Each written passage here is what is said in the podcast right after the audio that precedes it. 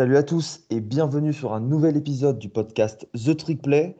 Pour une fois, vous n'avez pas entendu notre musique d'introduction, euh, celle en fait qu'on utilise depuis le tout début du podcast, puisque vous avez entendu le fight song de Notre-Dame, parce que aujourd'hui, je suis en compagnie de Christian et Léo pour parler de la saison 2022 de Notre-Dame, son intersaison, mais surtout la saison 2023, celle qui arrive.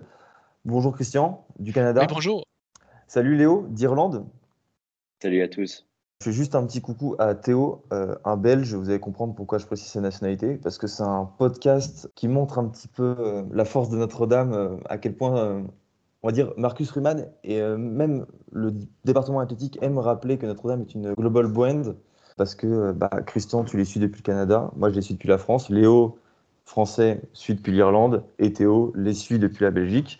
On fait partie en gros d'un petit groupe d'amis qui, qui visionnent les matchs euh, la nuit, euh, bon, pour euh, Léo, Théo et moi. On va commencer tout de suite parce qu'il y a beaucoup, beaucoup, beaucoup de choses dont il faut parler.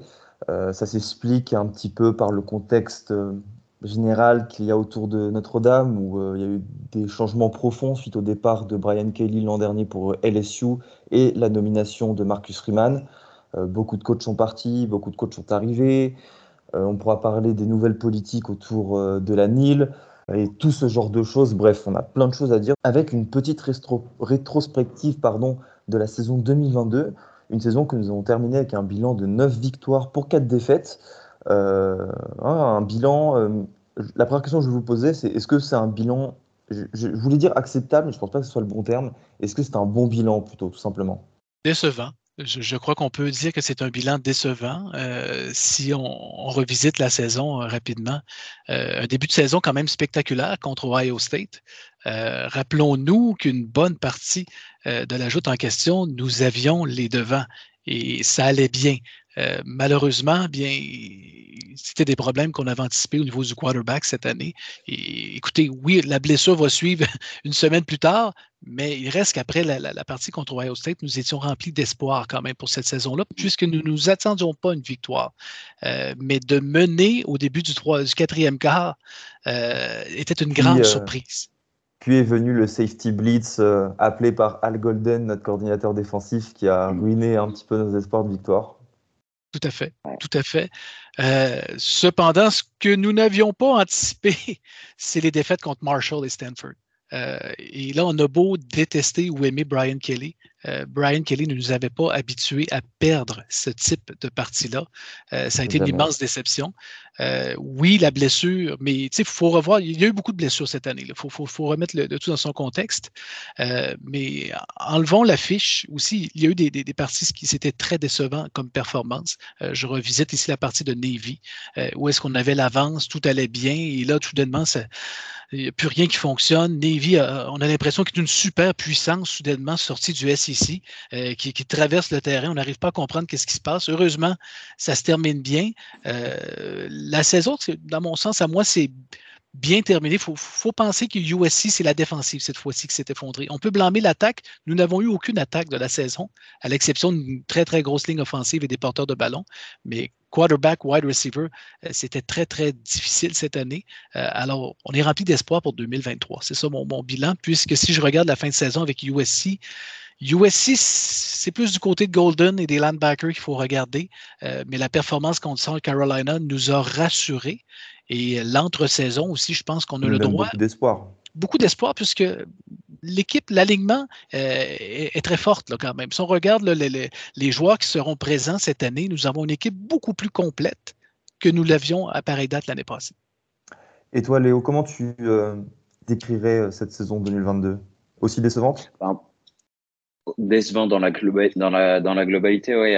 après la fin de saison 2021, on, certains fans de Notre-Dame criaient presque à l'injustice sur le fait qu'on n'ait pas fait les playoffs. Euh, et, euh, et, je trouve que euh, d'avoir mené pendant trois quarts temps le match face à Ohio State, forcément, l'équipe devait être très déçue de la défaite, parce qu'à mon avis, et le, coaching staff et les joueurs voulaient marquer un gros coup en allant directement s'imposer à, Ohio State. ensuite, la défaite face à Marshall, bien, elle vient, comment dire, un peu mettre un coup de froid à, tout, à, tout le programme, j'ai envie de dire, parce que c'est du coup une année, une année à nouveau sans playoff, sans, sans être un candidat au playoff. Et, mais on sort, que on sort du top 25 à ce moment-là. Hein. Ouais, c'est ça. Et on met, on met bien, bien 4-5 semaines à, à, y revenir, euh, si ce n'est plus. Et, euh, et, euh, mais je, je, pense que malgré, malgré ça, ça a été formateur pour Marcus, Marcus Freeman qui et tout son coaching staff parce qu'ensuite ils ont su rebondir et, et aller faire aller prendre des, des victoires importantes notamment à, Syracuse qui était je pense un, des premiers un des premiers gros matchs des premières grosses victoires sur la route de de Notre-Dame. Je suis euh, hyper d'accord euh, avec ça. C'est euh, et c'est quelque chose, je, le, je, le, loue beaucoup à ce staff. C'est on a réussi à, à s'adapter et à se remobiliser. On n'est pas tombé dans cette spirale négative qui va enchaîner les défaites, bah, comme par exemple Syracuse a pu le faire à partir de notre défaite où ils ont enchaîné six, six matchs perdus d'affilée. On a su quand même à chaque fois remettre les choses dans l'ordre, aller chercher aller jouer sur nos qualités. Et je pense le match qui le euh, caractérise le plus, c'est celui face à North Carolina, où on a abusé du jeu de course face à une défense de North Carolina qu'il faut dire était l'une des pires du Power 5. Mais voilà, c'est moi, c'est ce qui m'a donné espoir après la défaite face à Marshall, c'est qu'on a su faire des ajustements. Et comme tu dis, ça montre en fait que ce coaching staff euh, s'est adapté. Et euh, c'est l'une des premières qualités pour un coach. Et j'ai compris à partir de ce moment-là que Freeman avait un regard plus objectif peut-être que certains autres coachs et que s'il était capable de s'ajuster, de demander les ajustements nécessaires, eh bien, il pourrait le faire euh, avec les coachs en sachant qui virer, en sachant qui nominer. Et euh, ça, c'est plein d'enseignements pour, euh, pour la suite. Oui, nous avons trouvé notre identité. C'est surtout ça. et comme tu disais, le coordinateur offensif, c'est important d'appeler d'excellents jeux et de s'ajuster selon la défensive adverse, mais c'est important d'ajuster les jeux en fonction du personnel qu'on a sur le terrain. c'est ça qu'on a senti, je pense, plus que la saison a avancé. Euh, rapidement, il a compris qu'il n'avait pas un bon quarterback. je m'excuse, mais on va se dire les vraies choses. Nous n'avions pas un quarterback digne d'une équipe qui aspire à faire les playoffs. Euh, c'est impossible. Je le euh, rappelle, Tyler Buckner, notre quarterback titulaire, s'est blessé à l'épaule face à Marshall et a été remplacé par Drew Pine, notre quarterback euh, numéro 2, euh, qui a terminé la saison en tant que titulaire. Effectivement. Et rappelons-nous, nous avions la blessure au camp d'entraînement euh, de Davis comme euh, wide receiver, qui est venu nous nuire également en termes d'expérience dans la chambre. Euh, et là, nous avons un jeune, un jeune corps de wide receiver à développer et on a senti que plus que la saison progressait, il y a des wide receivers qu'on ne voyait pas au début de la saison qui ont, commencé à apparaître. Je pense à Colsey, à notamment, qui de plus en plus deviendra probablement une pièce maîtresse pour 2023, mais ça a été long avant qu'on le voit sur le terrain. Là. Euh, je sais qu'on se parlait à l'occasion des Salerno de ce monde. Euh, écoute, je n'en déplaise aux partisans de Matt Salerno qui nous écoutent, n'avait pas sa place sur le terrain. Qui est un joueur qui n'avait pas de bourse. Tout à fait. Un figurant sur le terrain. De temps en temps, bon, c'est excitant, il a attrapé une passe, mais à ces niveaux-là, là, on n'est pas, euh, on pas en position de, laisser un, euh, un, Tobias Merriweather sur le terrain, euh, sur, le, sur le banc, pardon, et de privilégier des Matt Saller. Non, si on veut gagner. Alors, donc, pas de wide receiver, pas de wide receiver pardon. Un quarterback très, très en difficulté. Rappelons-nous cette victoire contre Clemson. Lorsqu'on regarde la statistique de notre quarterback contre Clemson, on a battu une puissance. On peut en rire aujourd'hui, là, mais on n'était pas euh, équipé. Est-ce que euh, ce, on va dire ce trou dans cette escouade de receveurs a, été, on va dire, si important euh, qu'on le dit Je veux dire par là, moi, ce qui m'a choqué cette saison, c'est les défenses adverses qui étaient regroupées dans la boîte. Il y avait une telle densité de linebackers, les safety qui descendaient, euh, les maraudeurs qui descendaient euh, très très mm. proches euh, de la ligne of scrimmage. C'était un manque de respect pour Drew Pine. à qui on impute ça Est-ce que Drew Pine, on doit l'imputer seulement à Drew Pine parce qu'il était un mauvais quarterback ou parce qu'aucun des receveurs était capable de créer de la séparation et de créer de la dangerosité dans les défenses adverses pour pouvoir justement écarter cette défense? Pour moi, on n'avait pas, on n'avait pas de une, une room des wide receivers avec assez de, de joueurs capables réellement de faire de différence. une de nos seules menaces sur un point de vue aérien, c'était quand même Michael Mayer. Et, et tu parlais justement de, la défense qui était regroupée dans la boîte, et on l'a bien vu que, que l'exemple qui a montré que bah, si Notre-Dame pouvait un peu plus s'appuyer sur, sur un jeu sur, sur les côtés, sur l'extérieur, c'est justement le jeu face le touchdown que, que, que marque c'est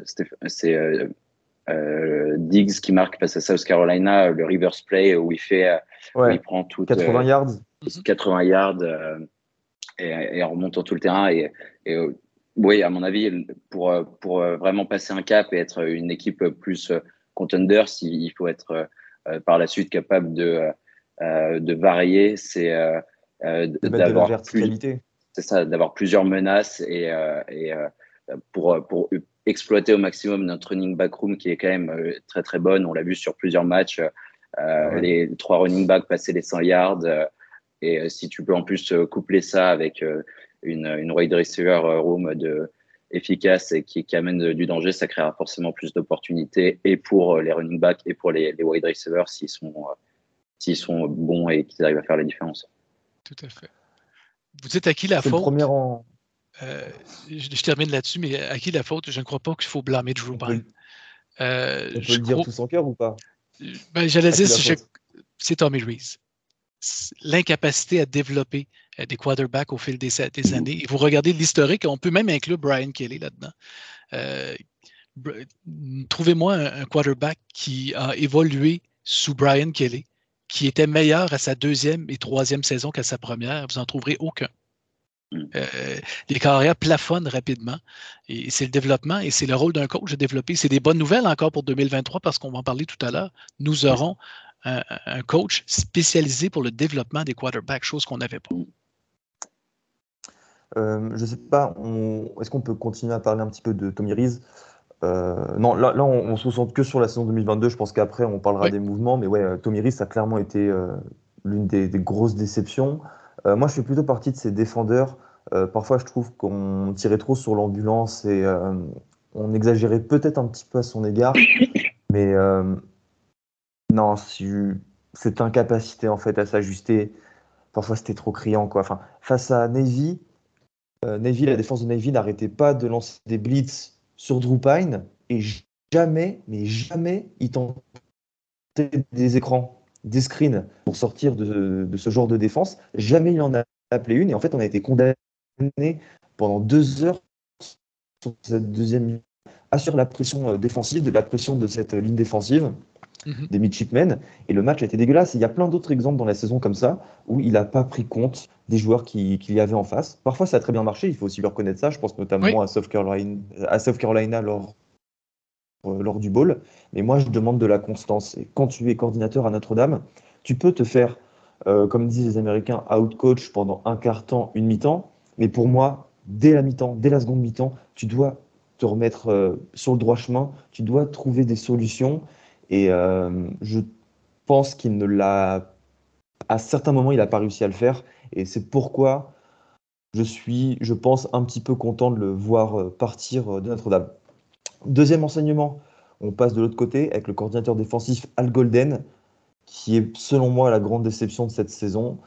Euh, grande déception parce qu'en fait, on a été habitué à avoir des superbes défenses ces derniers temps. Clark Lea, qui est aujourd'hui le coach, le manager général de, de Vanderbilt, était excellent. On avait une excellente défense sous ses ordres. L'an dernier, Marcus Freeman, la défense était bien meilleure que celle de cette saison. Voilà, quel est le rôle en fait, d'Al Golden dans tout ça? Est-ce qu'on peut pas imputer aussi certaines bévues à, à, certains coachs de position? Je pense notamment au euh, coach de la D-line Al Washington qui a eu beaucoup de mal à créer euh, de la pression sur la ligne défensive malgré des joueurs comme Isaiah Foskey ou euh, les frères jumeaux Ademilola. Oui, à qui la faute? À qui la faute? C'est une bonne question. on sait qu'en défensive, c'est un petit peu plus euh, compliqué des fois lorsqu'on veut instaurer un système. Euh, il me vient en tête immédiatement Jim Knowles, qui est le coordinateur défensif de Ohio State. Euh, généralement, la première saison, ça, on ne voit pas immédiatement les résultats dans une saison 1 d'un coordinateur défensif. C'est plus à la saison 2 qu'on devrait voir les fruits de son travail, puisque c'est des principes de jeu qui peuvent.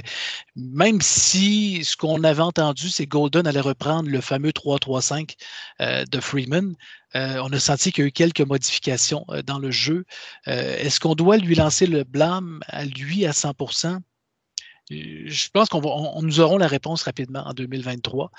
peut-être, peut-être que oui, mais je ne suis pas capable aujourd'hui de dire que c'est 100% de sa faute. La faiblesse en ligne défensive, clairement. clairement, écoutez, on a Isaiah Foskey, un joueur potentiellement de première ronde dans la NFL qui est là comme Viper. Et écoute, ça ne fonctionne pas. Puis je regarde juste le recrutement, j'enlève rien, euh, celui de Harvard qu'on est allé chercher. Mais lorsqu'on va chercher des renforts de la Ivy League pour une université comme Notre Dame, euh, Chris Smith, si je ne me trompe pas, écoute, il a fait un bon travail, Chris Smith. On s'entend que c'était, du poids qu'on voulait euh, pour jouer à l'intérieur. Mais écoutez, un programme comme Notre-Dame qui se bat contre Ohio State, contre des équipes du Power 5. Tu vas pas, chercher son Ivy League. C'est ça, exactement. D'où euh, ça vient, qui qu'on doit blâmer, je ne sais pas. Christian a parlé de Viper. Euh, Viper, c'est le nom donné à notre edge rusher. En gros, notre ligne défensive est à 4. Il y a le big end, le nostacle, euh, le free tech et le Viper. Et en général, Viper, enfin, c'est la star de cette ligne défensive, celui qui est censé faire le plus de sacs. Euh, cette année, ça a été Isaiah Foskey, mais c'était des statistiques quand même en deçà de ce qu'il avait fait euh, l'année précédente sous Michael Stone, notre excellent coach de D-line qui est parti à Michigan. Euh, quel traître quand même. voilà, j'ai hâte de voir ce qui va se passer parce que Al Washington fait partie de ses coachs sur la sellette. Je pense pas qu'il partira de son, de, de, comment dire, de, de, son initiative. lui, il a vraiment chaud. Il doit performer dès l'année prochaine et il aura une une escouade un petit peu plus, euh, on en parlera après, mais moins fournie que celle de cette année. Autre enseignement. Je trouve juste, que euh, euh, le, le, départ de Kyle Hamilton pour, pour la NFL l'année dernière, ça a été quand même une grosse perte d'un impact players qui vraiment, c'était un de ses grands points forts, sa, coverage sur tout le terrain. On l'a vu lors de ses pick six face à Florida State l'année dernière en, tout début de saison. Et alors, je ne sais pas si euh, euh, on, s'attendait. Moi, j'avais l'espoir que Brandon Joseph, euh, lorsqu'il arrive, prenne sa place. Et on a, on a, je pense, tous les trois été un petit peu déçus de, son rendement à la fin de la saison. Est-ce que le, fait qu'il n'ait pas eu cet impact player sur lequel s'appuyer pour, pour répéter les big plays et, a fait que qu'au final, on, trouve que, que, son bilan défensif, le bilan défensif de Notre-Dame cette année a été moins bon c'est une des questions que je me pose. Euh, j'aurais bah, bien aimé voir ce que ça donnait sous, avec euh, On, s'attendait à, avoir beaucoup d'interceptions de Brandon Joseph. Au final, on n'en a eu qu'une. C'est euh, le pick 6 face, à, face à Syracuse bah, sur la première action du match. Nous espérions le Brandon Joseph de 2020 avec Northwestern et nous avons eu malheureusement le Brandon Joseph de 2021. beaucoup de blessures quand même dans le cas de Joseph, mais mm. rappelons-nous, que Notre-Dame n'a pas eu une mauvaise saison défensive. Lorsque ton attaque est si, ne collabore pas et ta défensive est exploitée et, épuisée sur le terrain, c'est sûr que tu vas donner des verges. Regardons, je pense qu'on est dans le top 30, si je ne me trompe pas, dans les, dans les défensives, ce qui n'est pas mauvais. Sauf que si on vise de jouer dans les playoffs, il faut espérer un top 15, du moins un top 10 en défense. Top, 30, mais il y a des catégories euh, défensives spécifiques euh, qui étaient alarmantes. Je crois qu'on est la pire équipe en red zone je crois, mais je ne veux pas dire de bêtises, mais je crois que 99%, à l'exception peut-être d'une attaque, tous les séjours des équipes adverses dans notre zone de marque se sont soldés par un touchdown. C'est catastrophique. Sur 131 Moi, même flagrant à, voir, même rien qu'à voir à la télé. Euh, en arrivant dans, les 20 ou 10 yards, à un moment, euh, j'avais presque plus espoir que euh, parce que justement, on l'avait vu au fur et à mesure de l'année et les stats le, le, disent très bien qu'on était on n'arrivait pas à faire un, stop sur, dans, la red zone. Oui, mais capable du meilleur comme du pire. si on revoit la deuxième demi contre South Carolina, euh, de voir Rattler complètement figé, ne plus avoir aucune réponse contre cette mm. défense, euh, c'était magnifique aussi. Mais euh, encore une fois, Al Washington, je vous pose la question, si Al Washington n'était pas devenu entraîneur des. Est-ce que Keon Keeley serait resté à Notre-Dame? Ce n'est pas, Washington qui a recruté Keeley. Et c'était Alston, surtout Freeman, on s'entend. Mais ce changement de personnel-là, on sait que je, comprends qu'il a eu l'appel d'Alabama. On dirait qu'on s'exprime en termes religieux ici. Il a eu la foi et l'appel de, Nick Saban. Mais je me pose la question si c'était Freeman qui était resté coordinateur défensif avec Mark Mike Alston, est-ce que nous aurions conservé Keon Keeley? Peut-être.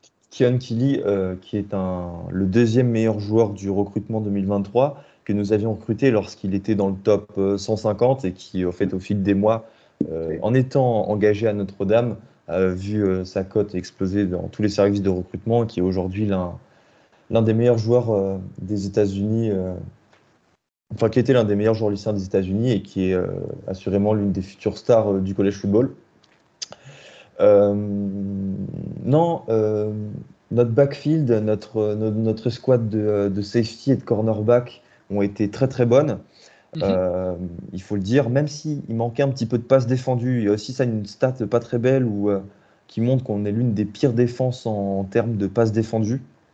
Mhm. Euh, ça, c'est quelque chose, une chose sur laquelle il faudra travailler. Moi, je veux plutôt parler des linebackers. C'est ce qui m'a fait le plus mal. Alors, on a une très très belle escouade avec de la profondeur. Moi, ce qui m'a fait mal, c'est de voir des joueurs comme Sneed ou euh, Prince Collie qui, dès qu'ils en, avaient en fait l'opportunité, euh, enfin non, c'est des joueurs qui pouvaient être sur le terrain, mais dès qu'ils jouaient sur le terrain, ils faisaient des stats. Euh, Prince Collie, par exemple, sur, en special team, il met un touchdown quand Isaiah Foskey tape le punt du, punter de Clemson. Sneed contre Boston College, dès qu'il était sur le terrain, il distribuait caramel sur caramel, des plaquages pour perte. Mais pourtant, Al Golden ne les mettait pas plus longtemps sur le terrain. Et au final, euh, quand on compare euh, leur nombre de snaps joués face à nos trois linebackers titulaires qui sont Maris Lufo, J.D. Bertrand et euh, à notre over, j'oublie toujours son nom, Jack Kaiser, et ben, c'est assez famélique. Et moi, c'est quelque chose, je pense en défense, c'est la chose qui m'a le plus déçu, cette sous-exploitation des linebackers au vu de notre escouade. Oui, surtout qu'on a beaucoup de profondeur. C'est l'une des forces et peut-être que notre saison, euh, malheureusement, n'a pas permis, euh, ma saison n'a pas permis de, faire jouer ces, jeunes joueurs-là. Généralement, des duels contre euh, Marshall nous auraient permis, généralement, deuxième demi, de faire jouer ces jeunes joueurs-là et de leur donner des présences. malheureusement, nous n'avons pas eu ces, parties faciles pour nous permettre de, développer nos jeunes. Euh, Sneed, malheureusement, les présences qu'il a fait, souvent des fautes, des fois des personal fouls, des fautes de 15 verges à quelques reprises d'indiscipline. Euh, mais clairement, le danger qui nous guette au camp d'entraînement, c'est si jamais il n'y a pas de place pour ces jeunes-là, et on revient avec la même recette que 2022, nous allons perdre des joueurs. Tout à fait. Nous allons perdre des joueurs. Ça va être dangereux. Et il y a des noms que tu as nommés. Je ne veux rien enlever à Liofard, mais Liofard n'est pas un titulaire à Notre-Dame, ne devrait pas être un titulaire. On n'est plus, plus là, Je pense que c'est un, linebacker qui pourrait jouer sur certains packages, notamment sur les blitz, où il a beaucoup de mhm. puissance et qui il peut vraiment gêner euh, les attaques adverses. Mais pour moi, c'est pas un mec que tu fous sur euh, les 4 snaps. Mais euh, enfin, sur les 4 tentatives, jamais, jamais. On est d'accord. on a besoin que Sneed soit sur le terrain, c'est sûr. Sneed, précise encore, comme ça, les gens qui ne connaissent pas bien Notre-Dame sauront de qui il s'agit. c'est notre 5 étoiles de 2022 un linebacker en provenance de, la Caroline, de la Caroline du Sud. Tout à fait. On sait que c'est un joueur élite, mais il y a de la profondeur. D'ailleurs, le recrutement de 2022 était exceptionnel. On avait des très, très bons linebackers, malgré certains vont changer de position, euh, notamment cette année. Euh, mais il y a du potentiel dans cette équipe. C'est pour ça que je vous dis, le, personnel que nous avons cette année nous permet de rêver à une saison très intéressante pour 2023. La partie contre Ohio State va peut-être déterminer la suite. Je ne veux pas m'exciter un petit peu trop, mais je pense que nous pouvons au minimum espérer jouer le 1er janvier euh, dans, les, fameuses parties de, euh, du New Eve, euh, les, fameux bowls prestigieux. Les playoffs, ben, on pourra voir. Ça va dépendre de la partie contre Ohio State. Dernier renseignement avant de parler de Harry Stone, notre coach de la O-line. Léo, c'est Brian Mason, notre coach des special teams, qui nous a régalé. Hein. Bah, c'est simple, son, son impact, le, nombre de points rapportés ou même de yards gagnés sur les punts bloqués, ça a fait la différence dans, dans plusieurs matchs. On l'a vu dans, contre Clemson, on dominait Clemson de manière quand même relativement outrageeuse, mais l'impact qu'a eu, qu'a eu les punts bloqués de, des special teams a été, a été forcément très important.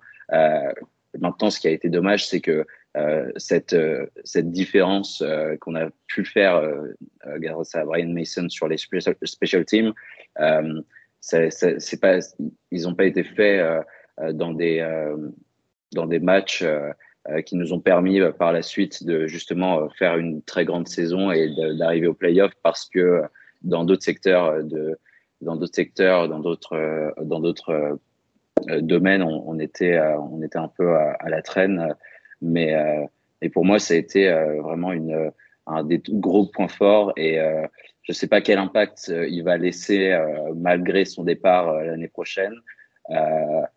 mais mais j'ose espérer que qu'on va s'en inspirer pour pour à nouveau faire avoir de l'impact l'année prochaine sur les en special team.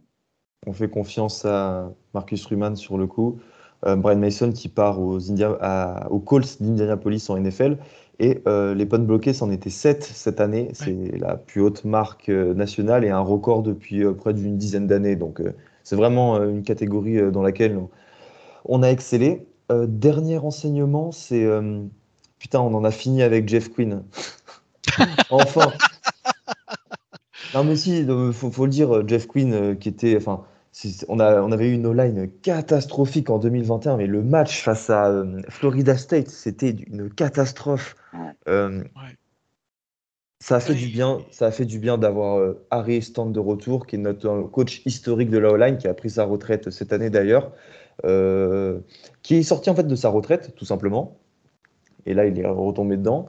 bon, après, c'était pas très dur pour lui de ressortir de sa retraite. Il me semble qu'il habite à South Bend, de ce que j'ai cru comprendre. Il a une maison euh, pas très loin du stade d'ailleurs. Et euh, c'est l'escouade qui s'est le plus amélioré. ça s'est ressenti en fait sur euh, notre façon de jouer parce que sans O-line, on n'aurait jamais pu avoir ce bilan étant donné nos difficultés dans le jeu aérien. sans receveur et avec Drew Pine, si on n'avait pas eu cette ligne offensive, les Audric Estimé et autres Logan Diggs n'auraient jamais pu avoir ces stats-là cette saison et je pense pas qu'on serait à 9 victoires. Et surtout, nous avons vu la progression, la progression de cette ligne-là de semaine en semaine, euh, comment qu'elle devenait dominante.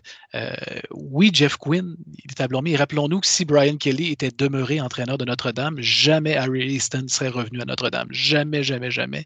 Euh, il est revenu. Euh, pour Tommy Reese, on va se le dire. il était revenu pour Coach Reese, euh, a remis rapidement euh, cette ligne offensive-là en place. Et d'ailleurs, même dans le recrutement, on peut lui attribuer le recrutement de, Charles Jagassa directement. L'anecdote concernant ce recrutement-là, avant même que ce soit commis à Notre-Dame, il le coachait déjà à distance. Lorsqu'il était au high school, en faisant du vidéo avec lui, le lien était déjà là. Alors, quand tu vas chercher un joueur élite de cette façon-là, qui est probablement la star du recrutement, euh, euh, en tout cas, on s'entend pour 2023, probablement l'un des trois meilleurs joueurs dans cette euh, cohorte. Easton avait un impact incroyable. Est-ce que c'est triste d'avoir perdu? Absolument? Quelle équipe se remet d'avoir probablement l'un des trois ou quatre meilleurs coachs de O-line de tout le collège? c'est un monument qu'on vient de perdre, mais on a une opportunité quand même d'aller ailleurs. mais ce qu'il a fait comme travail, puis je pense pourquoi qu'on peut se permettre d'être positif aujourd'hui, c'est qu'Easton a hérité d'une équipe, d'une ligne offensive catastrophique. Euh, tandis que le coach Rudolph qui se joint, ben, lui arrive déjà avec une ligne offensive élite. C'est pas la même dynamique. Alors donc, dans, cette transition-là, puis il vient de la même école que Easton. J'ai l'impression que la transition va bien se faire. Est-ce que c'est la même chose? Peut-être on s'entend que Easton n'aimait pas nécessairement recruter. Ce n'était pas un spécialiste de prendre l'avion puis d'aller voir les joueurs. Puis vous savez ce que c'est le recrutement. Il euh, faut être euh, gentil, sympathique, même lorsqu'on sait qu'on n'a aucune chance de recruter un joueur. Faire de la route, des fois, même quand on n'a aucune chance et aucun espoir de, séduire le joueur pour l'amener à Notre-Dame. Après, après, après sa déclaration, Freeman et Chad Bowen, notre directeur du recrutement, ont envoyé des offres de bourse à tous les meilleurs all du pays. Brandon Baker de Mater Day en Californie et tous ces gars-là. c'est assez drôle, il faut le souligner. Tout à fait. c'est pour ça que oui, c'est une triste nouvelle, ces deux coachs qu'on vient de perdre là, mais rappelons-nous juste, nous allons voir moins de nouveaux coachs cette année que nous en avions l'année passée. C'est quand même drôle de, le présenter ainsi. Euh, il y a plus de stabilité dans ce coaching staff de 2023 que celui de 2022. Et c'est une, stabilité relative, hein, parce qu'on a perdu euh, quand même euh, encore pas mal, pas mal de coachs. Tout à fait. Mais il ne faut jamais négliger le travail de nos deux coachs, autant celui des, des, running backs ainsi que des wide receivers.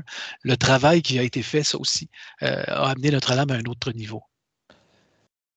On passe aux distinctions personnelles je vais vous. Euh, je pense c'est important pour les auditeurs de mettre des noms euh, sur cette saison 2022.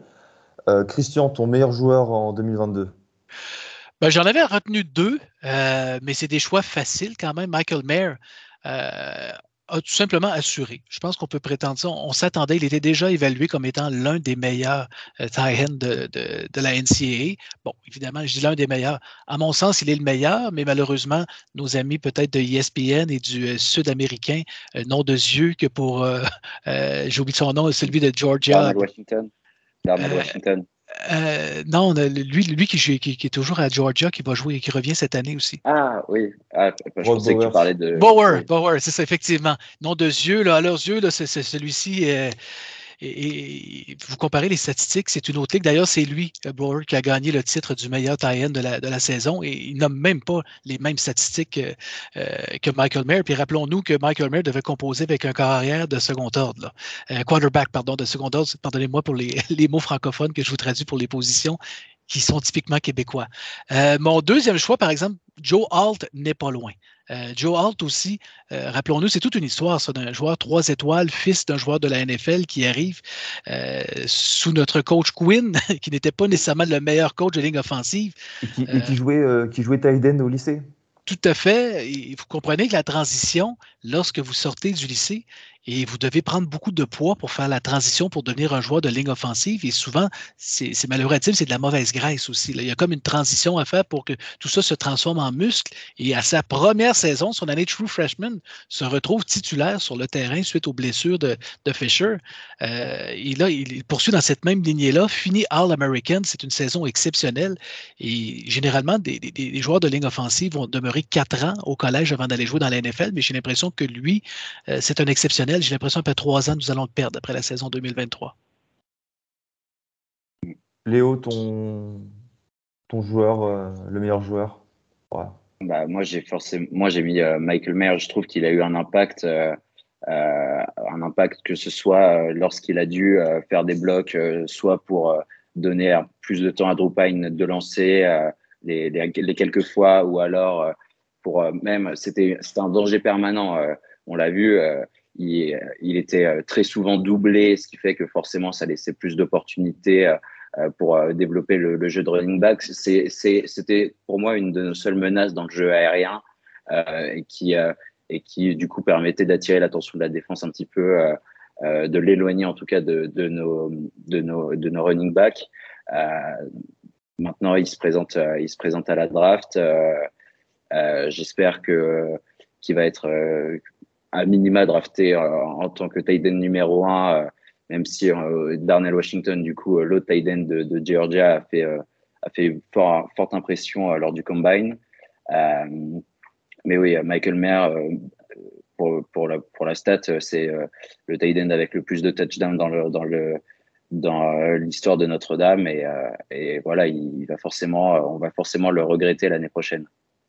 Puis je pense que la facette de son jeu qui s'est améliorée beaucoup cette année, c'est le blocage, de bloquer les joueurs. Mm-hmm. Euh, oui, on, on, connaissait sa capacité à attraper le ballon, faire des gros jeux, mais de bloquer euh, pour ouvrir des trous pour les porteurs, pour les running backs, euh, vraiment, on peut se le dire, il a évolué de façon spectaculaire. Et là, je pense, selon les, les, mock drafts, un petit peu, on le voit un petit peu en 15-16, peut-être en première ronde dans la NFL. On, lui souhaite quand même de, de, trouver au moins une équipe où ce que, il aura un bon quarterback pour lui lancer le ballon. Il n'y a rien de pire que des d'hériter de, mauvais personnel dans la NFL. Ça peut raccourcir une carrière.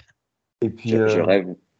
Excuse-moi, je, rêve de le voir à Cincinnati avec Joe Burrow et, tous les et, T. Higgins et Jamar Chase en complément dans le jeu aérien. Après, ils, vont drafter assez bas, il me semble, Cincinnati en 28e ou 29e position. donc, à mon avis, il partira un peu plus haut. en tout cas, je l'espère. Et aussi à noter, comme tu l'as dit, Léo, c'est un, c'est une légende de Notre-Dame, Michael Mayer, je pense, c'est même plus une discussion. Et euh, à la différence fait de Christian, que toi, tu as eu la chance de connaître beaucoup de grands joueurs. On parlait tout à l'heure de Rocket Ismail, euh, euh, de, Brady Quinn, de Mantai Theo. Nous, avec Léo, on est un petit peu plus jeunes. Et Michael Mayer fait partie de ces joueurs de Notre-Dame dont on se souviendra toujours, je pense. je ne parle pas à ta place en, enfin, si je parle à ta place en disant ça, mais je pense pas te faire, je pense pas que tu diras le contraire. Non, clairement pas. Tu, tu, dis clairement ce que je pense. Euh, il, va, il va rester très longtemps euh, dans, nos mémoires. Et voilà, enfin, il fait partie des mecs dont on se souviendra euh, toujours parce qu'il a été dominant. Et puis, enfin, moi, j'aime bien. J'avais parlé de lui une fois un peu comme le joueur de football ultime. Quoi. Le mec, il a eu des coachs, des tight qui ont changé, des coordinateurs offensifs qui ont changé, des trois quarterbacks différents. Il est jamais parti, il a jamais fait de vagues. il a été capitaine. Enfin, il a toujours eu une attitude exemplaire. C'est le genre de mec que tu peux pas détester. Et en fait, je lui souhaite que d'être au premier tour pour euh, toucher un gros chèque parce que c'est un gars qui mérite euh, vraiment, vraiment euh, ce qui lui arrive. Et quand tu sors de Tyden You en étant le meilleur quarterback de l'histoire de cette fameuse Tyden You, bah voilà, on peut que s'incliner. Michael Mayer, c'est le plus grand Tyden de l'histoire de Notre-Dame. Et c'est pas faire injure à à des mecs comme euh, Michael Eifert, euh, Tyler Eifert ou euh, Ben Koyak, etc. Oui. Cal Rudolph, on peut les nommer hein, un après l'autre. Jouer Tayen à Notre-Dame, c'est un chemin direct pour la NFL. Et j'aime beaucoup, Augustin, l'aspect que tu amènes, l'aspect loyauté envers le programme. on sait euh, quand l'entre-saison, c'est des rumeurs. On ne dit pas que c'est des faits avant d'avoir une poursuite. mais qu'Alabama l'avait poursuivi et qu'il y avait eu peut-être des, discussions pour peut-être l'amener jouer en, Alabama. Il a préféré demeurer à Notre-Dame.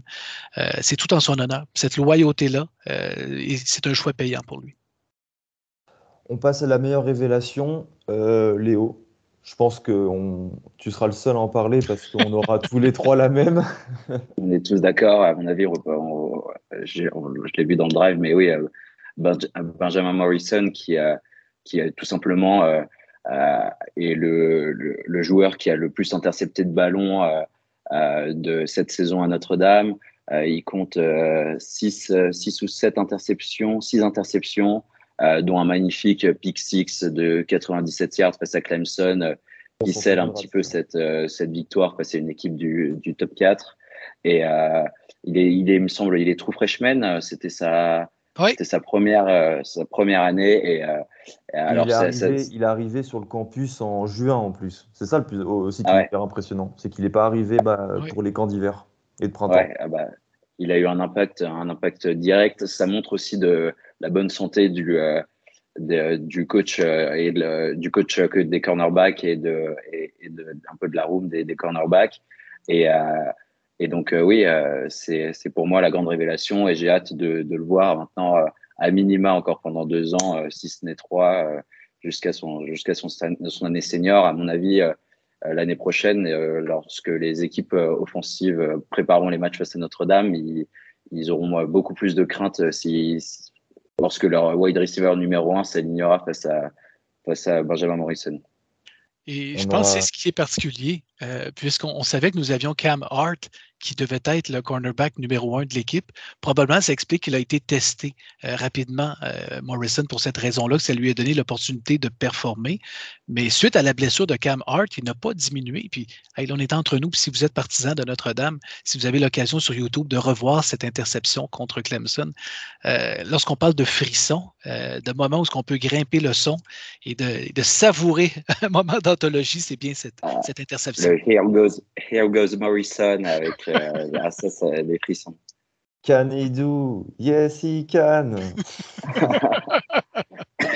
de Jack, euh, Jack Collinsworth, on n'a pas parlé de ce changement-là. Notre-Dame a aussi changé de commentateur. Euh, fini à mon grand désarroi, Mike Tirico et, et, Drew Brees, on a eu le droit à Jack Collinsworth, un petit peu de népotisme et, et, et Jason Garrett en tant que commentateur. Je suis pas encore convaincu, mais bon, je laisse l'avenir me, faire changer d'avis. Au oh, niveau de la meilleure escouade, Christian? Ben, ben, moi, j'y vais avec la ligne offensive. Euh, ça a dicté le ton euh, à notre saison. Oui, on pourrait parler des running backs, mais les running backs, nous l'avons vu les années précédentes.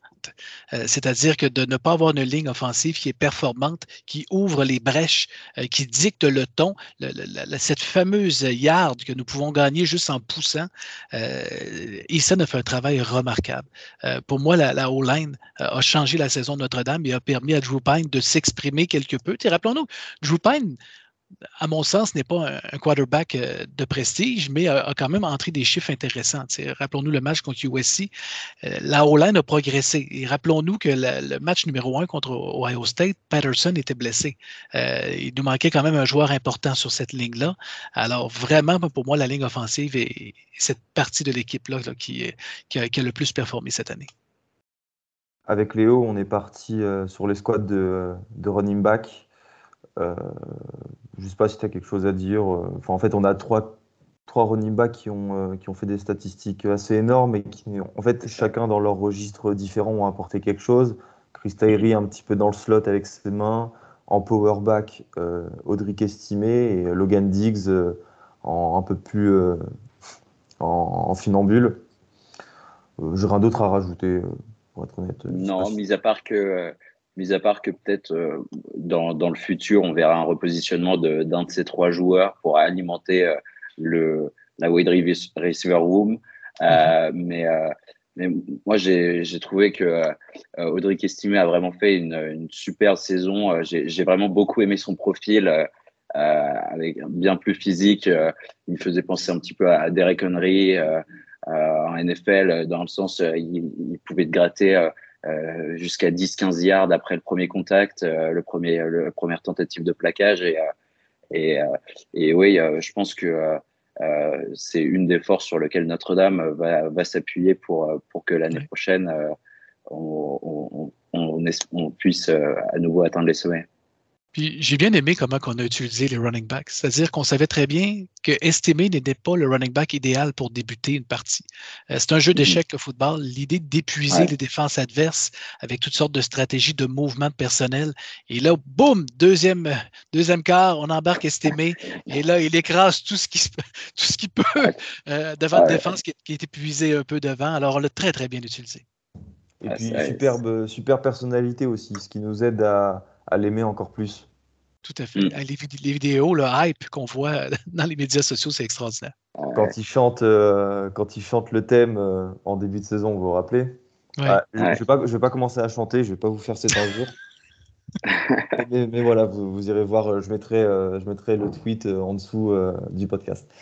en meilleur coach, Christian a choisi Harry Stand, vous l'avez compris. Léo a choisi Brian Mason, le coach des special teams, on en a parlé. Moi, j'ai choisi euh, Mickens, Mike Mickens, le coach des cornerbacks, euh, bah, notamment grâce à Mike, euh, grâce à Benjamin Morrison. Voilà, on va pas revenir dessus, je pense qu'on en a saisi. Évidemment, le meilleur match de l'année, on a tous choisi le même, c'était celui face à Clemson. Je... Qu'est-ce que vous voulez en dire enfin, En fait, c'est le match où on a eu le plus d'émotions, donc pour moi, c'était assez simple de désigner celui-là comme. Oui, mais je pense qu'on a souffert on s'entend qu'on a souffert une bonne partie de la saison. Le cœur, souvent au troisième et quatrième quart, euh, avait des difficultés à gérer l'émotion puisque Notre-Dame était capable de se compliquer le travail et c'était un match parfait contre Clemson. Euh, on s'entend tout allait numéro un, ça fonctionnait très bien. On pourrait inclure le match contre South Carolina qui était très spectaculaire aussi, mais je pense qu'on avait besoin de dominer, d'écraser et surtout d'enlever cette étiquette que Notre-Dame n'est pas capable de, vaincre les grandes puissances. Euh, cette fameuse étiquette-là que Brian Kelly euh, portait toutes ces saisons-là, n'est pas capable de rivaliser. On, on, pourra dire ce qu'on voudra sur la défaite contre Ohio State. nous avons eu un match. Et on, a, été à une possession de gagner cette partie-là. Était Brian... non? Tout à fait. Brian Kelly n'était pas capable. si vous voulez revisiter certains cauchemars, retournez voir les matchs contre Alabama, que ce soit 2012. Euh, allez revisiter les matchs contre Clemson. Trevor Lawrence qui nous fait une clinique de football.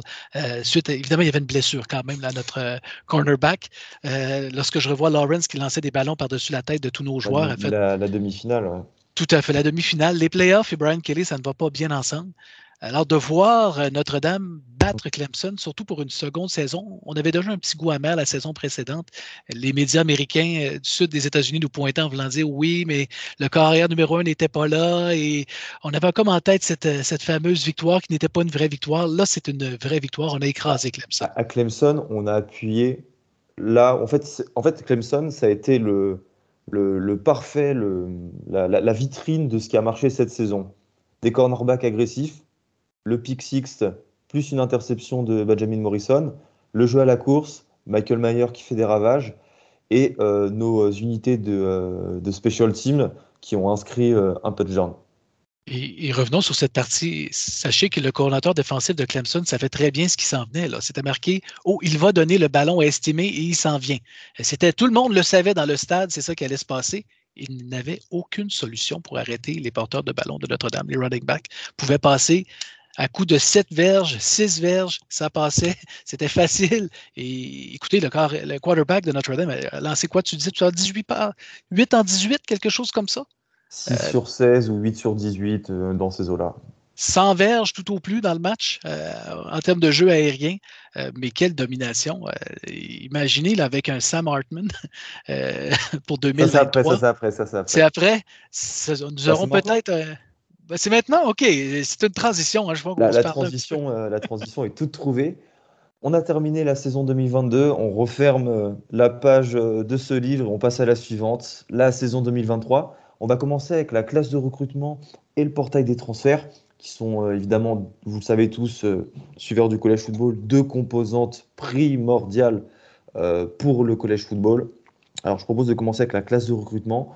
On termine à la dixième position il me semble qu'on est peut-être reculé à la 11e suite au, euh, commitments euh, tardif euh, des, joueurs d'un joueur d'Oregon, mais bref, c'est n'est pas la question. On est dans le top 10 pour la deuxième année consécutive, la deuxième fois sous Freeman. C'est clairement la meilleure classe de recrutement depuis 2013. L'année Jalen Smith et le safety dont j'ai oublié le nom, Christian, faudrait que tu me le, tu m'aides, Max. Max Redfield. Ouais, Max Redfield, voilà, où on avait eu plusieurs 5 étoiles à l'époque. Mais à la différence de 2013, nous n'avons eu aucun 5 étoiles sur cette classe de recrutement. On a déjà parlé de Keon Kelly qui en, qui en était un. Il est parti à Alabama après avoir des commits. Et il y a eu aussi un autre feuilleton, c'est Peyton Bowen, le safety euh, qui s'était engagé chez nous le 1er janvier 2022 euh, et qui, un an après, en décembre, on, savait qu'il flirtait un petit peu avec Texas A&M, Oklahoma, décide de s'engager pour Oregon avant de faire volte-face et de partir finalement à Oklahoma. Euh, ça fait partie des, ça fait partie en fait des grandes douleurs des fans de Notre-Dame. Euh, je mentirais si je vous disais que, que, j'étais bien après, après ces annonces, parce que c'est le genre de joueur dont, dont on veut toujours, enfin, que l'on veut toujours avoir dans une équipe. Hein. Le mec, a, je crois qu'il joue au lycée Denton, euh, de Denton hier, avec Jackson Arnold, le quarterback d'Oklahoma, ce qui peut expliquer pourquoi il est à Oklahoma aujourd'hui c'était pick six sur pick six, enfin des qualités de, playmaking exceptionnelles dont traditionnellement on manque un petit peu à Notre-Dame. Enfin, on a toujours eu des joueurs hyper intéressants, bah, des Rocket Ismail, Rice, euh, tout ça, mais c'est le genre de profil qui nous manque. Et euh, Peyton Bowen aurait fait un bien fou, surtout que je pense qu'il aurait joué dès son année euh, freshman. voilà, on, ça sera sans lui. On lui espère comme une belle carrière parce que je pense qu'il était quand même tiraillé entre de nombreux intérêts. Enfin, je pense euh, sa, mère qui voulait quelque chose, son père qui en voulait une autre, son oncle, un programme qui propose de l'argent, d'autres qui en proposent plus. Enfin, c'est une situation qui est quand même très dure pour un enfant de 17 ans, je pense. Et euh, je pense pas que les fans de Notre-Dame soient, euh, comme on a pu le lire euh, par-ci par-là, véhément à, son, à son sujet. Oui, et je pense que c'est plus comment il a agi. Euh, c'est plus ça parce que, écoute, Peyton Bowen, ça va être un joueur probablement exceptionnel. Mais je, ne sais pas si c'est une question d'être mal conseillé, d'immaturité. Euh, écoutez, juste lorsqu'il a mis la casquette euh, d'Oregon, rappelez-vous, déjà là, de jouer un peu avec le cœur, de, frôler avec une casquette. Je sais qu'ils font ça, là, mais ce joueur-là était déjà commis à Notre-Dame. On ne parle pas d'un joueur qui annonce son mm. commitment. Il était déjà mm. commis. Euh, toute la saison, il disait non, non, inquiétez-vous pas, parce qu'il accompagnait régulièrement son frère euh, lorsqu'il allait visiter d'autres campus. Euh, il était toujours en mode séduction. Et même dans les entrevues après, ce qu'il a dit, c'est comme quoi que ah, ben, finalement, il a écouté son cœur, pourquoi il va au Oklahoma? C'est pas ça du tout. Là. Je veux dire, il voulait aller à Oregon, mais je pense qu'il s'est fait ramener à l'ordre par la famille. Et finalement, je pas sûr. il y a eu toutes sortes de rumeurs qui ont circulé sur le net. Euh, peut-être qu'il même aurait essayé de revenir dans la classe de Notre-Dame. Et finalement, il y a une rumeur qui a circulé à cet effet. C'est les joueurs qui ne voulaient pas, parce qu'on s'entend que c'est lorsqu'on recrute des joueurs, ces joueurs-là qui se sont commis, généralement, ils communiquent régulièrement entre eux, là, à travers des chats et, des discussions, un peu comme on fait en ce moment. Alors, il y a une certaine proximité qui se développe et c'est mm-hmm. les joueurs de Notre-Dame qui auraient refusé son retour. C'est ce qu'on a entendu comme rumeur. Et là, suite à cette, le fameux 24 heures qu'on peut appeler lorsqu'il a annoncé son commitment dans Oregon, euh, finalement, aurait changé d'idée pour se, commettre à Oklahoma. Mais là, c'est ce qu'il dit après, pour calmer le jeu. Euh, est-ce que c'est une tête brûlée? Je ne le connais pas personnellement. Je peux. Est-ce qu'il est immature? Peut-être un brin. Est-ce que c'est un talent exceptionnel? Absolument. Ton point, Augustin, est bon. Là. Je veux dire, Notre-Dame ne nous a plus habitués à recruter des joueurs comme Golden Tate, des Michael Floyd, euh, des joueurs excessivement euh, spectaculaires avec un ballon, euh, Jimmy Clausen comme, comme quarterback. On ne recrute plus ça. On a abandonné. Brian Kelly avait cessé de recruter ces joueurs-là puisqu'il n'aimait pas l'exercice de se faire dire non et de les voir quitter ou changer d'idée. L'élite sera toujours courtisée. cette année, nous avions aussi Dante Moore s'était commis silencieusement avec Notre-Dame et qui nous a laissé tomber, c'est trois gros noms. Mais, tu sais. On peut en rajouter un quatrième. Dylan euh, Edwards. Oui, oui, mais Edwards, moi, je le vois moins élevé peut-être. Lui, il a été séduit par, euh, par, par euh, Sanders, mais aussi, je pense qu'il a regardé la chambre un petit peu des, running backs de Notre-Dame et s'est dit, mon Dieu, pour moi, je ne verrai pas le terrain très, très, très, très rapidement. C'est assez chargé. la classe, elle est dixième je mets un bémol là-dessus. Euh, pourquoi? Euh, vous savez, il y a une notion de popularité aussi, comment c'est fait, ces, fameux euh, sites qui vont avoir tendance à, classer les joueurs. Puis le but, ce n'est pas de lancer la pierre à un et à l'autre, mais vous pouvez des fois parcourir. certains États ont déjà un avantage, peut-être en termes d'évaluation, avant même que ça commence. C'est le cas, c'est normal, la Floride est un gros bassin de joueurs, quand même, la Georgie également, le Texas. mais si je me trompe pas, lorsqu'on a lancé le dernier classement, pratiquement 50 à 60% des joueurs venaient de deux États. C'est pas ça la réalité. Vous avez juste à regarder la NFL lorsqu'on arrive dans le repêchage. Ils ne viennent pas de trois États, les joueurs, mais il y a un penchant favorable des fois. Et c'est sûr qu'un joueur qui se commet très, très tôt dans le processus ne gagnera pas de la valeur s'il est ferme dans son commitment. Qui qui va gagner de la valeur? C'est quelqu'un qui est courtisé, qui a de la présence sur les médias sociaux. Euh, alors, c'est pour ça, est-ce un dixième? Est-ce un vrai numéro 10? C'est le point que je vous soulève. Je pense qu'on est peut-être plus près d'un numéro 6.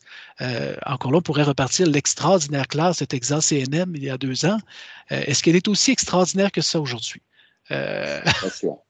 C'est sûr, lorsque tu as six joueurs de ligne défensive, c'est extraordinaire sur papier, mais tu ne peux pas prendre deux joueurs et les mettre comme quarterback et, running back. Là. Ce que j'aime de la classe de Notre-Dame, c'est qu'elle est équilibrée. Euh, nous avons un quarterback, regardez chacune des positions, les trous sont comblés. Euh, c'est une classe qui est complète et non pas des joueurs vedettes dans certaines positions.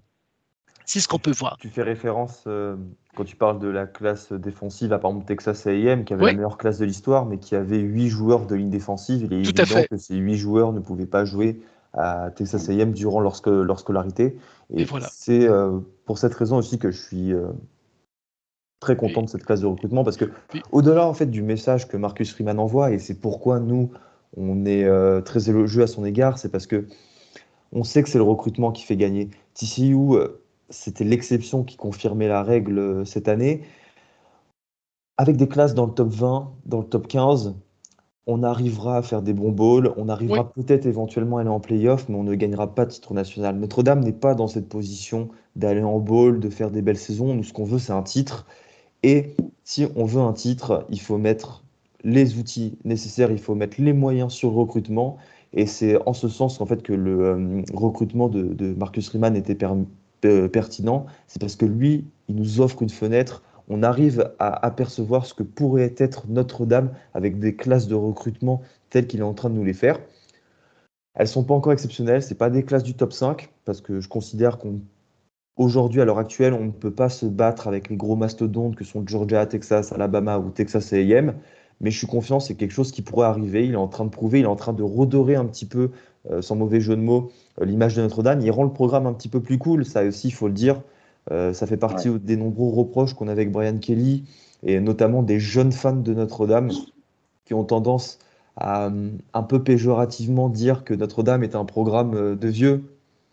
Et euh, il faut dire que Marcus Freeman amène cette touche de fraîcheur et on la ressent sur le recrutement. Il recrute tous les gamins, euh, il fait des photos avec eux. Enfin, il a une présence que Brian Kelly n'avait pas et que même beaucoup d'autres coachs, grands coachs n'ont pas. Et c'est quelque chose qui va nous aider. C'est pourquoi le recrutement est une chose, mais vraiment primordiale, une des premières choses qu'il faut regarder quand il s'agit d'analyser euh, Notre-Dame.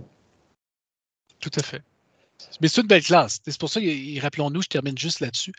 Euh, certains joueurs ont été évalués l'été passé et étaient dans le top 50 et en changeant d'un mois sans même jouer une partie, ils sont descendus à l'extérieur du top 100. Et ce n'est pas nécessairement de l'anti-Notre-Dame, quoi que ce soit. C'est évidemment l'offre et la demande. C'est simplement que lorsque des joueurs sont très, très en demande, la valeur va augmenter tout simplement. Il faut en prendre et en laisser. Non mais, complètement. Un, joueur qui, est, euh, qui est engagé depuis euh, deux ans euh, dans une équipe, bah, il ne fait plus d'articles pour 247 Sports, il ne fait plus d'articles pour Unfree. Non, mais c'est évident. Tout à fait. Et le plus bel exemple, Charles Jagassa est, un de ceux-là. C'est-à-dire que rapidement, c'est commis à Notre-Dame. Et lui, il voulait classer ça, c'était terminé il a cessé d'augmenter en valeur. C'est un excellent joueur de ligne offensive, mais il a perdu beaucoup de valeur pour cette raison-là. Si on regarde nos deux linebackers de cette année, Osbury et euh, Drake Bowen, euh, ce n'est pas vrai que Drake Bowen est le 105e meilleur linebacker, euh, pas linebacker, mais joueur aux États-Unis. Il a gagné le titre du meilleur linebacker au niveau du high school, à la grandeur du pays. le Dick Buctus Award. Tout à fait. Et on le classe numéro 8 parmi les linebackers. Attention, il faut être logique. Puis Osbury est classé dans le top 50 également. Alors, vous regardez, mais ça, c'est un phénomène qui revient régulièrement d'année en année. Et euh, regardez, Alabama gagné des championnats avec des, des quarterbacks qui étaient trois étoiles. Euh, des fois, c'est un concept d'équipe aussi. Il faut aller plus loin. Ça aide d'avoir l'élite, mais c'est le développement qui compte. Tout à fait. Quoi qu'il en soit, c'est une classe de recrues excellente. J'ai envie de vous euh, citer quelques noms les euh, Christian Gray, Jaden Osberry, Drake Bowen, Jeremy Love. Enfin, c'est des joueurs que dont vous entendrez parler à coup sûr déjà parce qu'ils euh, font partie du roster et inévitablement, par la force des choses, ils joueront un jour. Mais ce sont de très très beaux joueurs, des joueurs qui apportent une nouvelle facette, plus de playmaking. Et j'ai hâte de voir ce que l'avenir nous réservera. Euh, Léo, est-ce que tu avais un truc à dire sur le recrutement avant qu'on passe au portail des transferts? Je pense qu'on aura peut-être plus de choses à dire parce qu'il y a un gros poisson. Euh, non, comme, comme vous l'avez dit, euh, moi je trouve qu'au final, la perte de, de, de, Peyton Bowen, avec toutes ses hésitations, elle est, elle est alors forcément de perdre un joueur qui est capable de gros plays, ça à un moment dans la saison, peut-être dans les gros matchs, peut avoir un impact.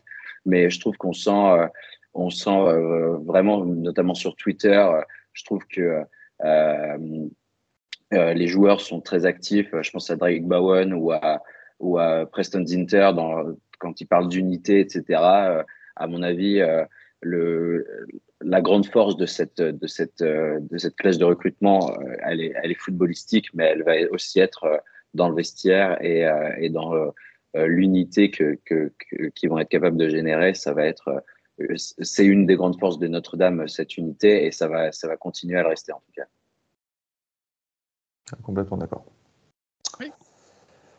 Le portail des transferts, je vais vous citer, on va, on va terminer euh, avec euh, la plus grande nouvelle. Alors, on a accueilli cinq joueurs. On en accueillera peut-être d'autres après, euh, après ce printemps. J'ai du mal à y croire.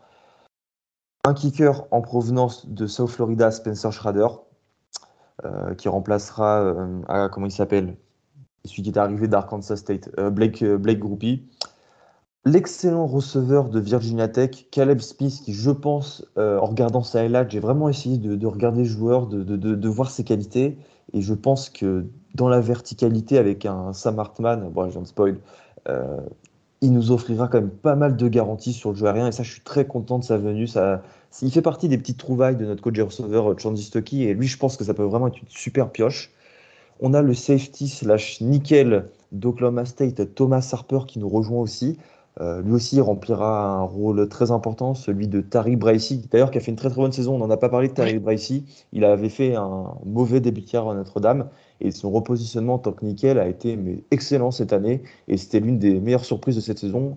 Je l'aurais peut-être pas mis au même niveau que Morrison, mais euh, il aurait au moins mérité d'être dans la, dans la discussion. Puis le defensive end d'Ohio State, Javante Jean-Baptiste, qui termine euh, l'année passée à 4,5 sacs avec un temps de jeu euh, plutôt limité. Et enfin, et c'est celui sur lequel on va s'arrêter, le quarterback de Wake Forest, le, celui qui a lancé le plus de touchdowns de l'histoire de l'ACC avec les Demon Deacons, Sam Hartman, qui nous a rejoint après le bowl face à South Carolina. Euh, c'est le meilleur transfert de l'histoire de Notre-Dame. Ça change tout. Ça change tout. Ça change tout. Ça change complètement la dynamique. Nous avons parlé de faiblesse pour 2022. Nous avons parlé de quarterback. Nous avons parlé de wide receiver qui n'avait peut-être pas évolué comme on l'aurait voulu. Euh, on vient corriger le tout euh, avec ce corps arrière-là, Sam Hartman, euh, qui aurait pu choisir d'aller jouer dans la NFL. Euh, qui préfère revenir à Notre-Dame. Euh, on peut même pas comparer à Jack Cone. C'est autre chose. On, va aller ailleurs. Et d'autant plus qu'on regarde les duels que nous aurons cette année contre Ohio State, qui sera une équipe défensive grandement améliorée. Attendez-vous pas à avoir le même Ohio State que l'année passée, très axé sur des jeux aériens avec un super quarterback qui, qui distribue les ballons. Ça va être un, un Ohio State beaucoup plus défensif, meilleur défensivement. Alors nous avons besoin d'une arme comme ça en arrière pour diriger l'attaque, pour aller en profondeur, pour ne ne, pas avoir peur justement de, prendre des risques, d'essayer. Et il le fait par le passé. Lorsque vous regardez les vidéos de Sam Hartman, euh, c'est oui, on se rappelle, Wake Forest avait son style de football bien à lui, le, fameux moche qu'on appelle. Là, qu'on, je pense que euh, c'est ce qui peut expliquer en partie pourquoi il arrive à Notre-Dame. Euh, Wake Forest joue la slow mesh euh, qui est une sorte de, euh, de, de, red option où en fait euh, le Hartman reste un petit peu plus longtemps dans la poche en fait ou comment dire le, il garde le ballon le plus longtemps dans les mains du running back du porteur de balle avant de lancer bon ce qui amène forcément plus de passes incomplètes. Et en fait de ce que j'ai cru comprendre c'est que le fait d'aller à Notre-Dame dans une attaque pro style allait l'aider à augmenter son draft stock. Alors si on m'avait dit ça un jour qu'un quarterback irait à Notre-Dame pour augmenter son, draft stock, ben, je l'aurais insulté. Mais apparemment, ça fait partie des raisons pour lesquelles euh, il, est, euh, il est venu euh, à South Bend. Donc, nous aurons ce meneur enfin. Est-ce que ça retarde le développement de nos quarterbacks qui sont derrière? Je ne crois pas. Euh, je crois, d'avoir ce type de meneur-là qui va livrer en confiance. On, parle aussi de l'arrivée de, Caleb Smith. Smith, euh, je pense, va devenir rapidement une, cible naturelle pour Hartman. Euh, c'est le genre de joueur qu'il va. Et là, je sais, nous n'avons plus Michael Mayer. C'est peut-être l'inquiétude que nous aurons côté Tyen, mais attendez-vous à une augmentation significative de la production des wide receivers pour cette année. Et je m'attends à une diminution de la production des, des running backs, tout simplement puisqu'on va pouvoir avoir une attaque beaucoup plus équilibrée, moins unidimensionnelle dimensionnel et ça va changer complètement la dynamique. Et savez-vous quoi? Ça va garder les défensives sur le qui-vive. Nous n'aurons peut-être plus droit à, ces, à cette pression à, 7 et à 8 sur la ligne qui s'attendent au jeu au sol. Euh, on va pouvoir diversifier notre jeu et nous allons avoir une, une attaque beaucoup plus dynamique, beaucoup plus de points aussi. Euh, et ça, tout le monde va être gagnant avec ça. Beaucoup moins de pression sur notre défensive aussi. C'est ce qu'on disait avec beaucoup Plus varié aussi, ouais. Beaucoup plus varié. Ça va, il va apporter. Euh, ce, que, ce qui manquait à, à, Dopine et à la tech de Notre-Dame cette année, euh, la profondeur euh, sur, les passes. Euh, et, moi, une des interrogations maintenant, c'est comment est-ce que est-ce qu'on va gérer avec Taylor Buckner qui lui a, toujours, à mon avis, envie de jouer et de se développer. comment est-ce qu'ils vont gérer le, les snaps et si, si Sam Hartman, euh, si, euh, oui, euh, si Sam Hartman fait toute la saison, ça m'étonnerait pas après dans le futur de voir éventuellement Taylor Buckner transfert l'année prochaine. Et, et, donc voir comment est-ce que tu gères le, toute cette, toute cette, tous ces QB en sachant que que Kenny Minchie arrivera que enfin, sera opérationnel qu'à minima dans un an C'est une question que beaucoup de fans se posent. Euh, maintenant, je pense que Tyler Buckner euh, a la grande chance déjà de bénéficier de l'année euh, d'éligibilité offerte suite au, à la Covid-19. Et il a une place de titulaire quasiment assurée l'an prochain, en fait. En plus, il apprendra derrière un Sam Hartman. Sam Hartman, attendez, je vais vous donner les stats parce que c'est à Wake Forest en 5 saisons. C'est 12 967 yards, 110 touchdowns pour 41 interceptions. Enfin, il va apprendre derrière ce gars. Il a un nouveau coach aussi des quarterbacks. Là, on va en parler juste après. Euh, Gino, euh, je suis désolé, hein, moi, les trucs italiens. Gino, euh, allez, essayez-vous. Guido, oui, c'est Guy Doudli, je pense. Si je veux Est-ce que c'est comme ça qu'on prononce? Guy Dougli. Je dirais Guy, Dougli aussi, ouais. Guy Dougli, Gino Guy Dougli. Enfin, il sera dans des superbes dispositions dans un an à Notre-Dame, donc euh, je pense pas qu'il transférera, à moins, comme tu l'as dit, que Kenny Minchet soit vraiment euh, la révélation au camp et que pour le coup il se sente en danger. Mais pour moi, c'est pas mhm. quelque chose de probable à l'heure actuelle. Et ce que je souhaite, c'est qu'on n'utilise pas nécessairement des, des, des, des packages spéciaux pour l'utiliser. Euh, j'ai espoir que nous aurons, regardons juste le calendrier, euh, Buckner pourrait être utilisé rapidement dans des débuts de deuxième demi euh, lorsque Notre-Dame a de l'avance pour lui permettre de s'exprimer et, et de, développer son jeu. Euh, regardez le calendrier, là, si on regarde de, de ce qui s'en vient de notre côté, on peut rapidement penser que dans les trois premières parties de la saison, euh, que ce soit contre Navy, Tennessee State. J'ai l'impression qu'Hartman, si Hartman est toujours là au quatrième quart contre Tennessee State, ça va pas bien. Là. Euh, normalement, j'ai l'impression, je, me rappelle de certaines parties, justement, notamment quand Notre-Dame avait joué à Dublin contre Navy, où est-ce qu'on on avait défoncé Navy, je pense 50 à 12 ou quelque chose comme ça. Je m'attends à ce genre de, de, de prestations-là pour cette année. Alors, NC State, peut-être, là, ça pourrait être plus compliqué, mais rapidement, vous regardez les trois des quatre premières parties de la saison, Buckner pourrait déjà voir le terrain régulièrement malgré tout. Là évidemment dans, dans, le, dans la limite euh, de, la préservation de son red shirt. On va passer maintenant au mouvement euh, chez les coachs, où là encore, euh, ça a été mouvementé. Alors on a assisté à trois départs, j'en ai mis un quatrième parce que c'est un assistant coach qui, je pense, est très important. Alors évidemment, Harry Easton, notre coach de l'O-line qui part à la retraite, et Chris Watt, graduate assistant qui est un ancien joueur de Notre-Dame, qui part prendre grosso modo euh, le rôle d'analyste euh, de la ligne offensive chez les Colts à Indianapolis. Brian Mason, qui va chez ces mêmes Colts pour coacher les équipes spéciales. Et Tommy Reese, qui, à la grande surprise quand même, est devenu le coordinateur offensif d'Alabama. Alors ça aussi, si on m'avait dit ça il y a quelques temps, j'aurais dit à cette personne qui avait de l'année dernière on se souvient de la vidéo l'année dernière après le départ de Brian Kelly où euh, il dit My heart is uh, here with you at Notre Dame. Euh, bon. I'm not, uh, fucking leave. C'est ça. Ouais, bon. mais, je pense que nous, savions tous que Reese a des ambitions pour la NFL. Euh, et ça fait, c'est ah pas récent. le chemin pour aller à la NFL, c'est de passer par Alabama. on, le voit un petit peu peu de, coordonnateurs offensifs de Notre-Dame ont fini dans la NFL. Euh, c'est un chemin de sortir par la grande porte, d'aller tout gagner. Euh, est-ce que ça va fonctionner? ça reste à voir. Euh, mais, je vous dirais, le, Tommy Reese, comme coordonnateur, était quelqu'un de très créatif, mais nous avons une chance de nous améliorer comme coach des, des, des quarterbacks, et ça, c'est un élément significatif. C'est ça la différence. Tommy Reese, est un excellent play, euh, play caller, euh, comme disent les Américains. Je pense qu'il a une connaissance, une science très, euh, très exacte, très, profonde des jeux. c'est un, esprit très créatif, il peut l'être. Le problème, c'est qu'il ne développe pas les joueurs pour utiliser ces, ces, schémas, pour utiliser ces tracés. Et ça s'est vu cette année. Je, je suis complètement d'accord. Notons aussi que les départs vers la NFL ou vers Alabama sont paradoxalement une bonne chose pour Notre-Dame. Ça montre que Notre-Dame est un endroit où des coachs ambitieux, des coachs de bonne facture peuvent aller pour après viser la NFL ou des programmes comme Alabama. Euh, faut pas voir, euh, faut pas voir le verre à moitié, à moitié vide. Donc de ce côté-là, c'est une bonne chose. Le côté du verre euh, à moitié, enfin le, on va dire, le mauvais aspect de tout ça, au final, c'est que ça crée de l'instabilité, l'instabilité n'est jamais bonne. je pense que c'est quelque chose d'assez indiscutable, ce qui fait que Marcus Freeman a dû nominer de nouveaux euh, entraîneurs, à commencer par le coordinateur offensif Gérard Parker, qui était notre tight end coach et qui auparavant avait été coordinateur offensif à West Virginia.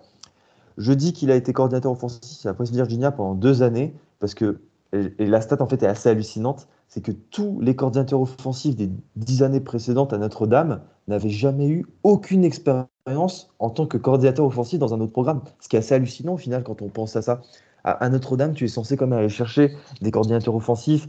Euh, je dirais pas forcément de très gros programmes, mais d'un programme comme West Virginia, de Texas Tech, enfin des, des, de, de, de, ces mid, de ces mid, mid programmes comme on dit. Et le fait que Brian Kelly ait décidé à chaque fois bah, d'assurer la promotion de son quarterback coach, d'un analyste ou euh, d'un autre coach de position, et bah, euh, je trouve que c'est symptomatique un petit peu de, on parlait de népotisme de tout à l'heure, mais de, de sa capacité à caser ses potes à certains endroits. Et euh, je suis assez content de, voir un coordinateur offensif avec un petit peu d'expérience. Maintenant, ce n'était pas le choix le plus reluisant parce que Gerard Parker n'était évidemment pas le choix numéro un de Marcus Freeman. Euh, c'était Andy Ludwig, le coordinateur excellent euh, dont l'attaque à Utah aurait parfaitement euh, été parfaitement transposable à Notre-Dame, qui utilise beaucoup les tight ends avec les des, 7-13, qui utilise beaucoup aussi les running backs, mais aussi joue à la passe. Enfin, c'est un mec qui, qui, se serait mais vraiment très bien transposé dans le système à Notre-Dame, dans la culture, on va dire, offensive de, du Fighting Irish. Maintenant, euh, est-ce que Christian, tu peux nous dire ce qui s'est passé un petit peu précisément euh, avec, une, petite, insulte euh, pour, notre ben, ami Ron Paulus? Oui, on, s'entend ce qui s'est passé, c'est un manque d'appui de la direction. C'est-à-dire que c'était le choix de Freeman, effectivement, qu'il y avait ce qu'on appelle un buy-out, qui était assez élevé, puis c'est normal pour des programmes comme Utah de protéger euh, leur, coach de cette façon-là, d'avoir un, montant déboursé euh, lorsqu'on veut signer. Euh, c'est arrivé, d'ailleurs, Reese avait un, buy-out également, mais c'est des montants qui sont minimes généralement. C'est un buy-out de quelques millions de dollars et la direction de Notre-Dame n'était pas intéressée à signer et on l'a exprimé à Freeman. Là, on a essayé de jouer la carte politique que ce n'était pas ça le problème lorsqu'on a sorti des communiqués par la suite, mais lorsque beaucoup de sources à l'intérieur ont, ont, soulevé les points que Notre-Dame n'était pas disposée à sortir le buy-out et ça, c'est un manque d'appui flagrant envers Marcus Freeman. C'était l'homme de Freeman et vous comprenez qu'un programme comme Notre-Dame qui fait des millions et des millions de dollars en revenus ont les moyens de payer ce genre de clause-là, surtout si l'objectif est de gagner le championnat national. Et d'autant plus que ce que j'avais compris, c'est qu'il amenait avec lui son ami qui était le coach de, la ligne offensive de Utah aussi. C'était un tandem qu'on allait chercher. Euh, alors donc, Freeman a dû se tourner de bord. Parker, on le connaît plus ou moins, on le connaît parce qu'il était déjà à l'intérieur du programme. Euh, je mets un bémol sur sa performance de coordinateur offensif de West Virginia. Si vous allez voir ce qu'il avait fait, c'était mauvais. Là. je veux dire, Puis comment évaluer un coordinateur offensif? Généralement, lorsque vous euh, regardez l'attaque qui a tendance à régresser d'une année à l'autre. Euh, lorsque vous regardez le, le offensif l'année précédente qui performait mieux et quelqu'un qui prend le programme et qui décline, c'est des, des, signaux d'alarme. Cependant, euh, ce qu'on nous dit, c'est que ce n'était pas son jeu à lui. Euh, il devait respecter les, directives du head coach. c'est Brown, je ne vais pas me tromper, Neil, Brown? Neil, Brown, Neil Brown, qui est parfait. Qui a, qui a, sauvé, qui a sauvé ses fesses, je ne sais pas comment, à cette intersaison. Tout à fait. Alors donc, c'était beaucoup plus lui euh, qui, coordonnait l'attaque euh, que notre ami Parker. Donc, c'est pour ça que j'ai quelques réserves quand même. Le fait qu'il est à l'interne, connaît bien le personnel, va pouvoir le maximiser, c'est une bonne nouvelle. Euh, ce qui est peut-être inquiétant, c'est qu'on a senti que suite à ça, Freeman s'est mis à recruter peut-être des adjoints qui étaient près de lui, en qui il pouvait avoir confiance. Ce qui est bien, mais est-ce qu'il a choisi les meilleures personnes pour le challenger ou il s'est dit, écoute, si en haut, on ne m'appuie pas, je vais au moins m'assurer que mes collègues à proximité, euh, j'ai des gens en qui je peux avoir confiance. Euh, à court terme, ça peut être très bon, mais je vous dirais, dites-vous, dès qu'on perd un joueur, un, coach comme ça, c'est une opportunité de s'améliorer, d'aller chercher, d'en développer un, suivant. Fait que tout ça peut finir de façon très, très positive, mais on a un petit peu d'incertitude en ce moment. Et oui, Ron Paulus, pour le nommer, c'était la personne, un ancien euh, quarterback de Notre-Dame qui était, que je pense emmène peut-être un petit peu trop large euh, dans l'administration de Notre-Dame. C'est lui qui aurait tranché. Bon, là, vous pouvez me dire qu'on a plusieurs communiqués qui sont sortis par la suite pour dire que ce n'était pas une question d'argent, question de fit et tout. Euh, là, écoutez, on n'est pas dupe non plus. là. J'ai une question, je la pose à Léo parce que Léo nous, va nous quitter dans, dans quelques minutes.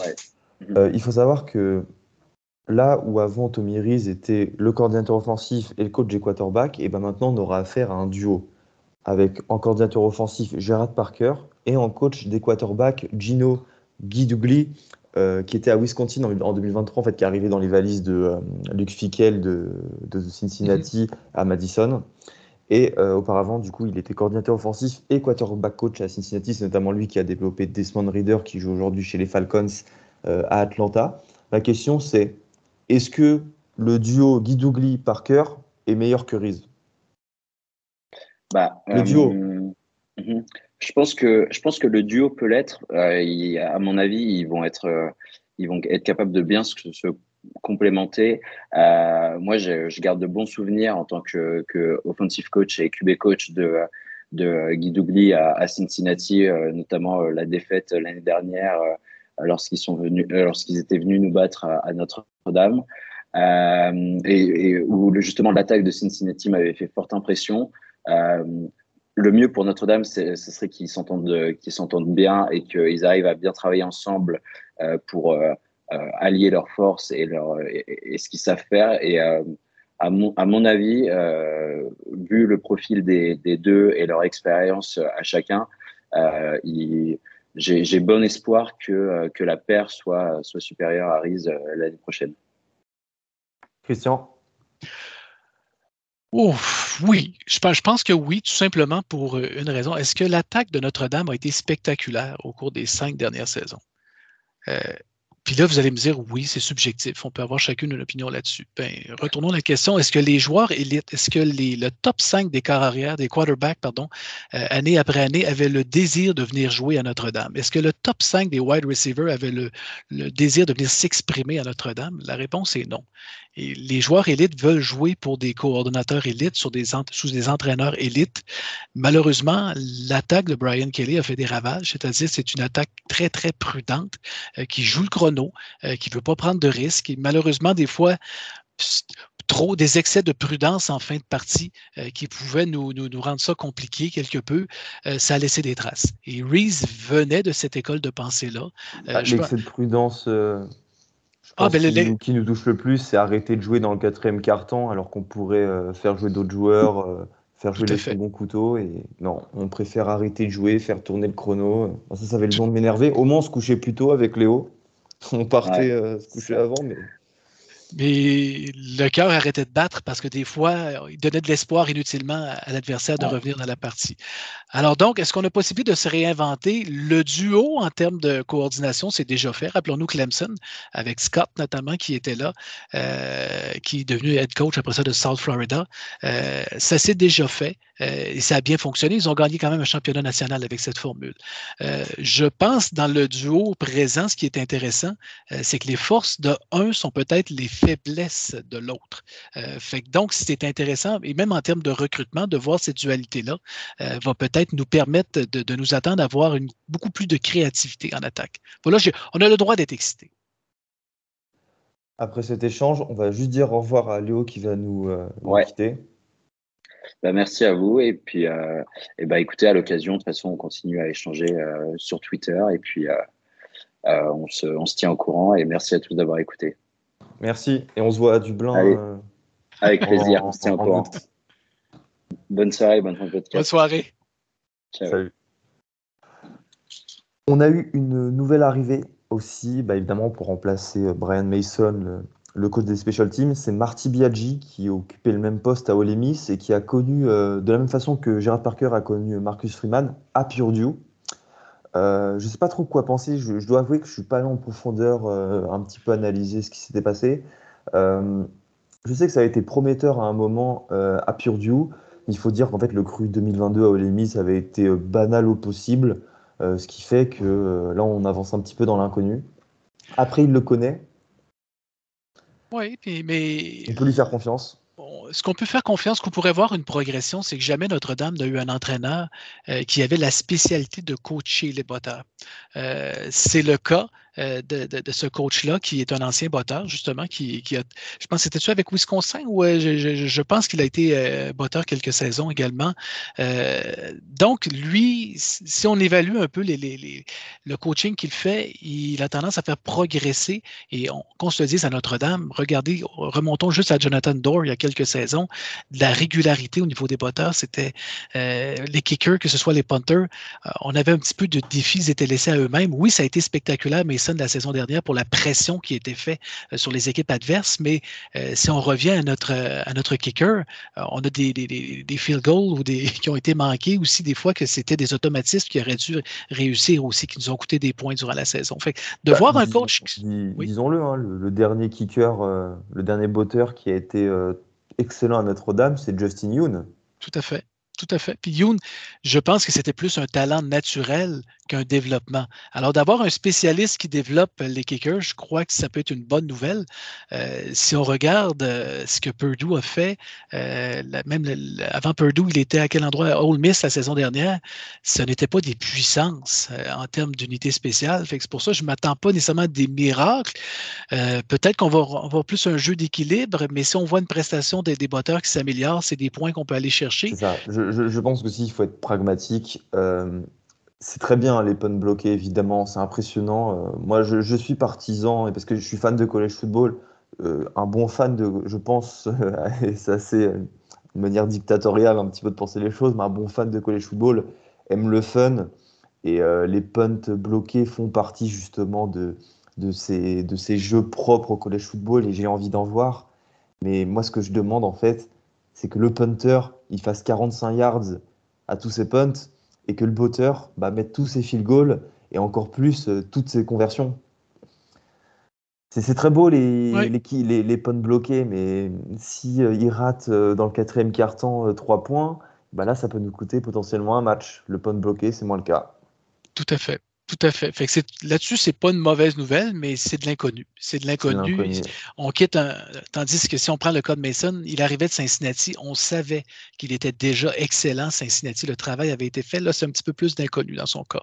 Mais c'est peut-être le seul, si on regarde l'arrivée de ces nouveaux coachs-là, puis j'inclus même euh, là-dessus euh, Max Boloff qui va s'occuper de nos, de nos linebackers, euh, parce que vous savez comment ça fonctionne au collège. Lorsque votre coordinateur a le titre de s'occuper d'une position, on va sous-traiter quelque peu avec un mmh. poste d'assistant de, un peu là qu'on va donner peut-être. Euh, je cherche le thème exact, euh, de graduate euh, coach c'est pas nécessairement les mêmes conditions, mais Boloff est clairement l'avenir. C'est lui qui va diriger les linebackers, ce qui est une bonne nouvelle parce que Golden oui, on l'a senti qu'il y avait une faiblesse au niveau de la prestation des, des linebackers la saison dernière. Nous avons besoin de voir cette unité s'améliorer. Et ce qu'on appelle le front seven, c'est-à-dire les, soit les quatre joueurs de ligne et les trois linebackers, c'est le point d'interrogation pour 2023. C'est ce qu'on a euh, le plus. Alors, de, savoir qu'un Boloff qui a été euh, assistant à Alabama euh, pendant quelques saisons, qui a goûté c'est quoi travailler avec Nick Saban, avec des coachs élites,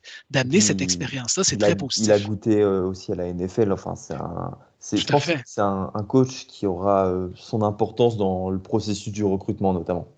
Tout à fait. Puis euh, écoutez, il a marqué les belles années de Michigan State aussi euh, lorsqu'il était joueur à, l'époque pour cette équipe-là. Il a marqué le programme aussi. Alors, de voir ce, type d'entraîneur-là, oui, tout, tout va jouer dans le recrutement, mais ça va peut-être nous permettre de nous recentrer un peu au niveau défensif. Mon arrivée préférée, Joe Rudolph, le coach de la O-line, qui remplace Harry Stand. Alors, Joe Rudolph, il était à Virginia Tech euh, cette année. Il a lui-même avoué que c'était une année de, transition. Mais avant ça, il a été pendant sept ans le coach de la ligne offensive. Il a été aussi un petit peu coordinateur et associate euh, head coach, euh, comme ils disent là-bas, à HC, de Wisconsin. Et qui dit Wisconsin, dit jeu à la course, dit Jonathan Taylor, Monty Ball, euh, enfin tous les mecs comme ça quoi. Ah c'est la grande, c'est la superpuissance du jeu à la course en college football des années 2010. Et Joe Rudolph fait partie de ces artisans là, de ces personnes qui ont réussi à sublimer euh, cette attaque au sol. Et forcément, ça peut que nous, euh, ça, ça, peut, ça peut que nous donner des, des espérances parce que quand tu regardes sur la saison, les stats là, sur la saison de Jonathan Taylor, c'était du 6 yards et demi par portée, 280 yards par match, enfin des statistiques énormes qui pourraient très bien coller avec la ligne offensive que l'on a actuellement, avec enfin, les excellents run blockers.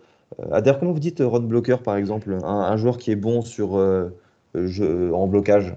Ok, mais est-ce qu'on parle du fullback ou on parle du, du plus un joueur de. Je, parle de par exemple Joe Alt ou Blake Fisher. Euh, ok, c'est des plaqueurs. Chez nous, c'est la traduction de tackle, de right ah oui, Évidemment, évidemment, mais moi, quand je dis euh, ce sont des bons, euh, des, bons minces, ils sont bons au, blocage en fait. Ok, bah non, c'est une belle traduction. Ah, comme ça, très bien. oui. Et ben, je, je, pense que justement avec Ziki Corel, Joe Alt et Blake Fisher, qui sont quand même des joueurs réputés et qui nous ont montré cette année qu'ils étaient capables d'enfoncer les lignes défensives sur quelques yards, avoir un Joe Rudolph avec son pédigré qui nous a prouvé qu'il savait les faire jouer, et ben ça va être très intéressant pour notre jeu à la course. Et là, on parlait de Sam Hartman, ça offre encore une munition supplémentaire et c'est tout bon pour l'attaque. Tout à fait. Et d'ailleurs, sa première rencontre avec les joueurs s'est passée de, de, façon merveilleuse. Aussi, la chimie s'est déjà faite. Rappelons-nous qu'il y a certains joueurs de Notre-Dame qui avaient été recrutés à l'époque par Wisconsin. Par, passons à Billy Shrout, notamment, qui risque peut-être de, de, trouver une position euh, comme garde cette saison. Euh, c'est un joueur qu'il avait recruté puisqu'il vient du Wisconsin lui aussi. Euh, c'est un coach aussi qui s'est recruté, qui a recruté de grands joueurs avec Wisconsin, ce qui est très intéressant. Vient de l'école. Oui, il vient de l'école Easton un petit peu. Euh, c'est pour ça que je suis curieux de voir cette année comment il va manœuvrer un peu dans son positionnement, puisque rappelons-nous qu'Easton n'avait pas peur de faire des essais pour des joueurs très, très prometteurs, des tackles prometteurs, de les essayer comme garde peut-être en début de carrière pour après ça, euh, lorsque les tackles allaient peut-être dans la NFL, de les changer de position. Il a déjà fait ça dans le passé. Fait la mentalité Easton, c'est de mettre les cinq meilleurs joueurs sur le terrain en même temps et ne pas nécessairement chercher des joueurs de position. Euh, dans le cas de notre coach ici, ce qui est intéressant, c'est que les dernières saisons, Wisconsin était également coordonnateur offensif, ce qui pouvait rendre compliqué un petit peu parce que vous savez, lorsque vous êtes coordonnateur, vous avez la préparation des schémas de jeu, euh, d'analyser les équipes adverses, mais il y a une différence entre coacher un quarterback lorsque vous avez peut-être trois joueurs à coacher dans l'équipe et de coacher une ligne offensive où il y a peut-être 20 joueurs pour occuper cinq positions. Alors, lorsque vous êtes un petit peu éparpillé partout dans le coaching, ça se peut que ça rend les choses un petit peu plus compliquées. Fait que de le voir se spécialiser à Notre-Dame avec un seul rôle dédié de coacher notre O-line, probablement peut-être impliqué un peu dans le jeu au sol. Je ne serais pas surpris aussi avec le succès euh, des Taylor et compagnie que Wisconsin a connu, euh, mais d'avoir cette expérience-là qui se joint aussi à Freeman, parce que Freeman est un jeune coach. Fait que d'avoir des coachs d'expérience qui viennent autour, qui ont connu euh, le recrutement, qui ont connu différents cycles aussi de, des hauts et des bas ailleurs, ça ne peut être que bénéfique. Je vous dirais ce qui manque à Freeman présentement, il lui manque peut-être, je ne veux pas dire un mentor, mais un ancien peut-être head coach qui pourrait être plus en arrière. Euh, Nick Saban aime beaucoup avoir ce genre de coach-là autour de lui.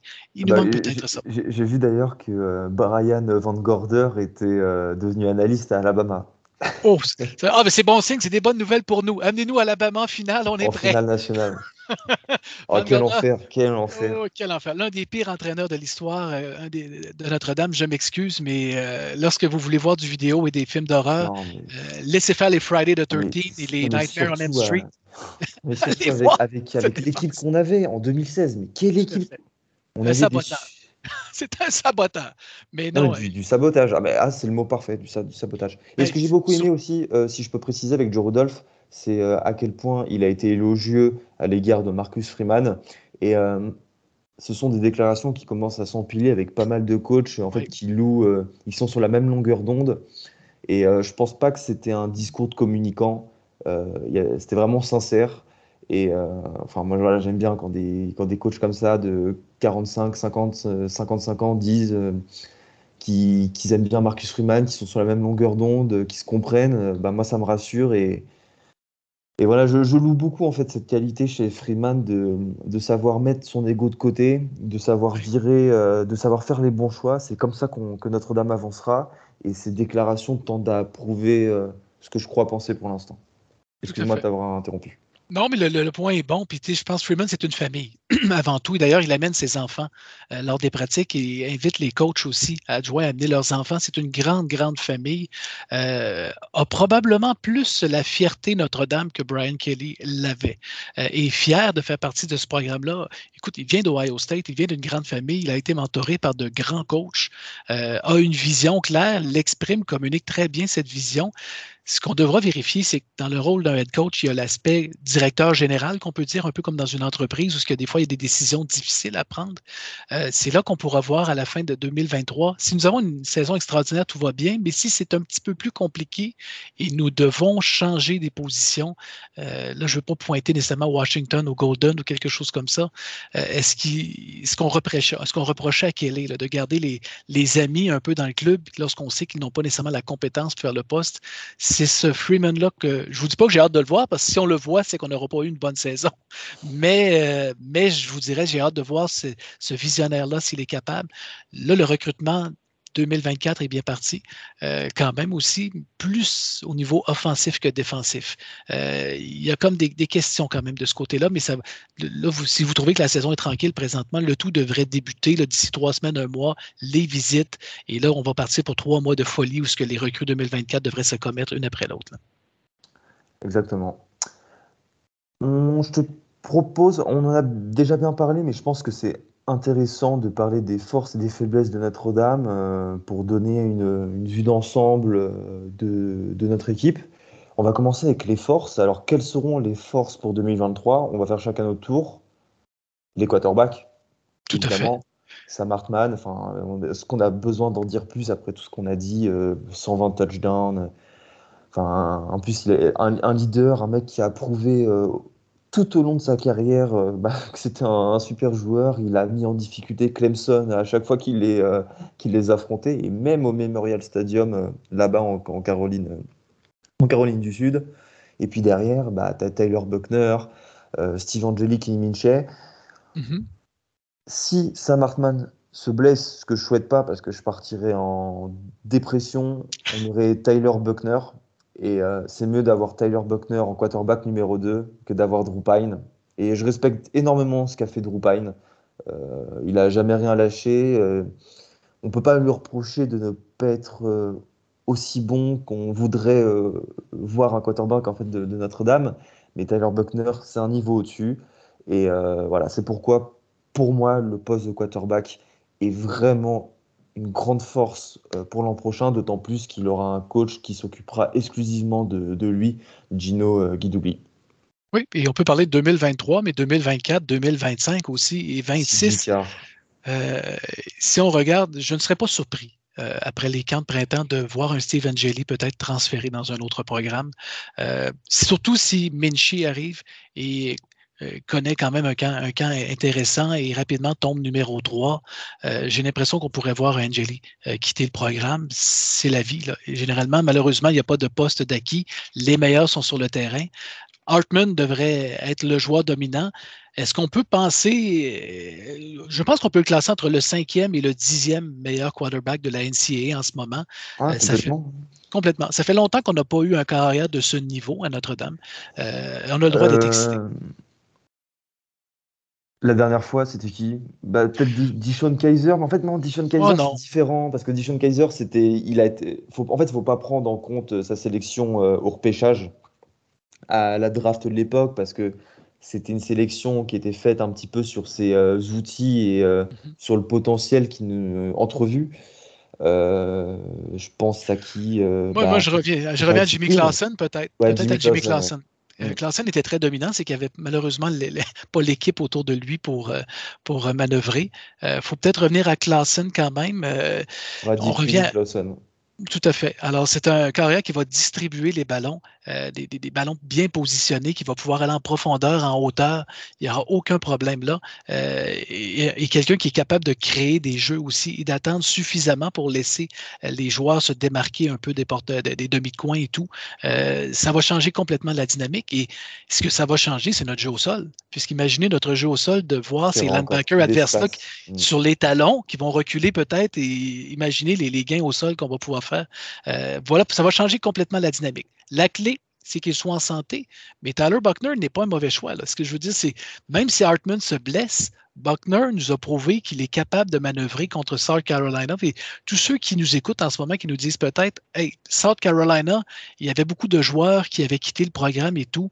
Euh, je, ben, je m'excuse, on a presque deux choix de premier tour de Notre-Dame qui n'étaient pas dans la partie et on avait quand même un cornerback blessé, on avait un safety blessé. Euh, quand vous regardez les joueurs qu'il manquait à Notre-Dame, et Spencer Rattler était là, comme euh, quarterback du côté de South Carolina, et malgré tout, ce South Carolina-là qui avait battu Tennessee quelques semaines auparavant. Et Clemson et Clemson. Alors là, de voir Buckner qui est capable de battre cette équipe-là, je comprends qu'il leur manquait leurs deux cornerbacks élites, euh, mais une équipe balancée. Alors Buckner n'est pas un mauvais choix. Ce qui a manqué à Buckner, c'est que là, dans les quatre dernières saisons, il en a joué une. Euh, c'est à peu près ça. Ce qu'il faut dire, en fait, c'est parce que en, Californie, il était dans un comté où euh, il était impossible pendant la pandémie de jouer au football. Donc en fait, il a fait que son année junior au lycée.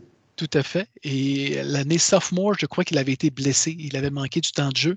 Euh, il fait qu'il y a eu une blessure derrière ça. La première saison Notre-Dame, il était derrière Jack Comte, a très peu joué et blessé la saison passée.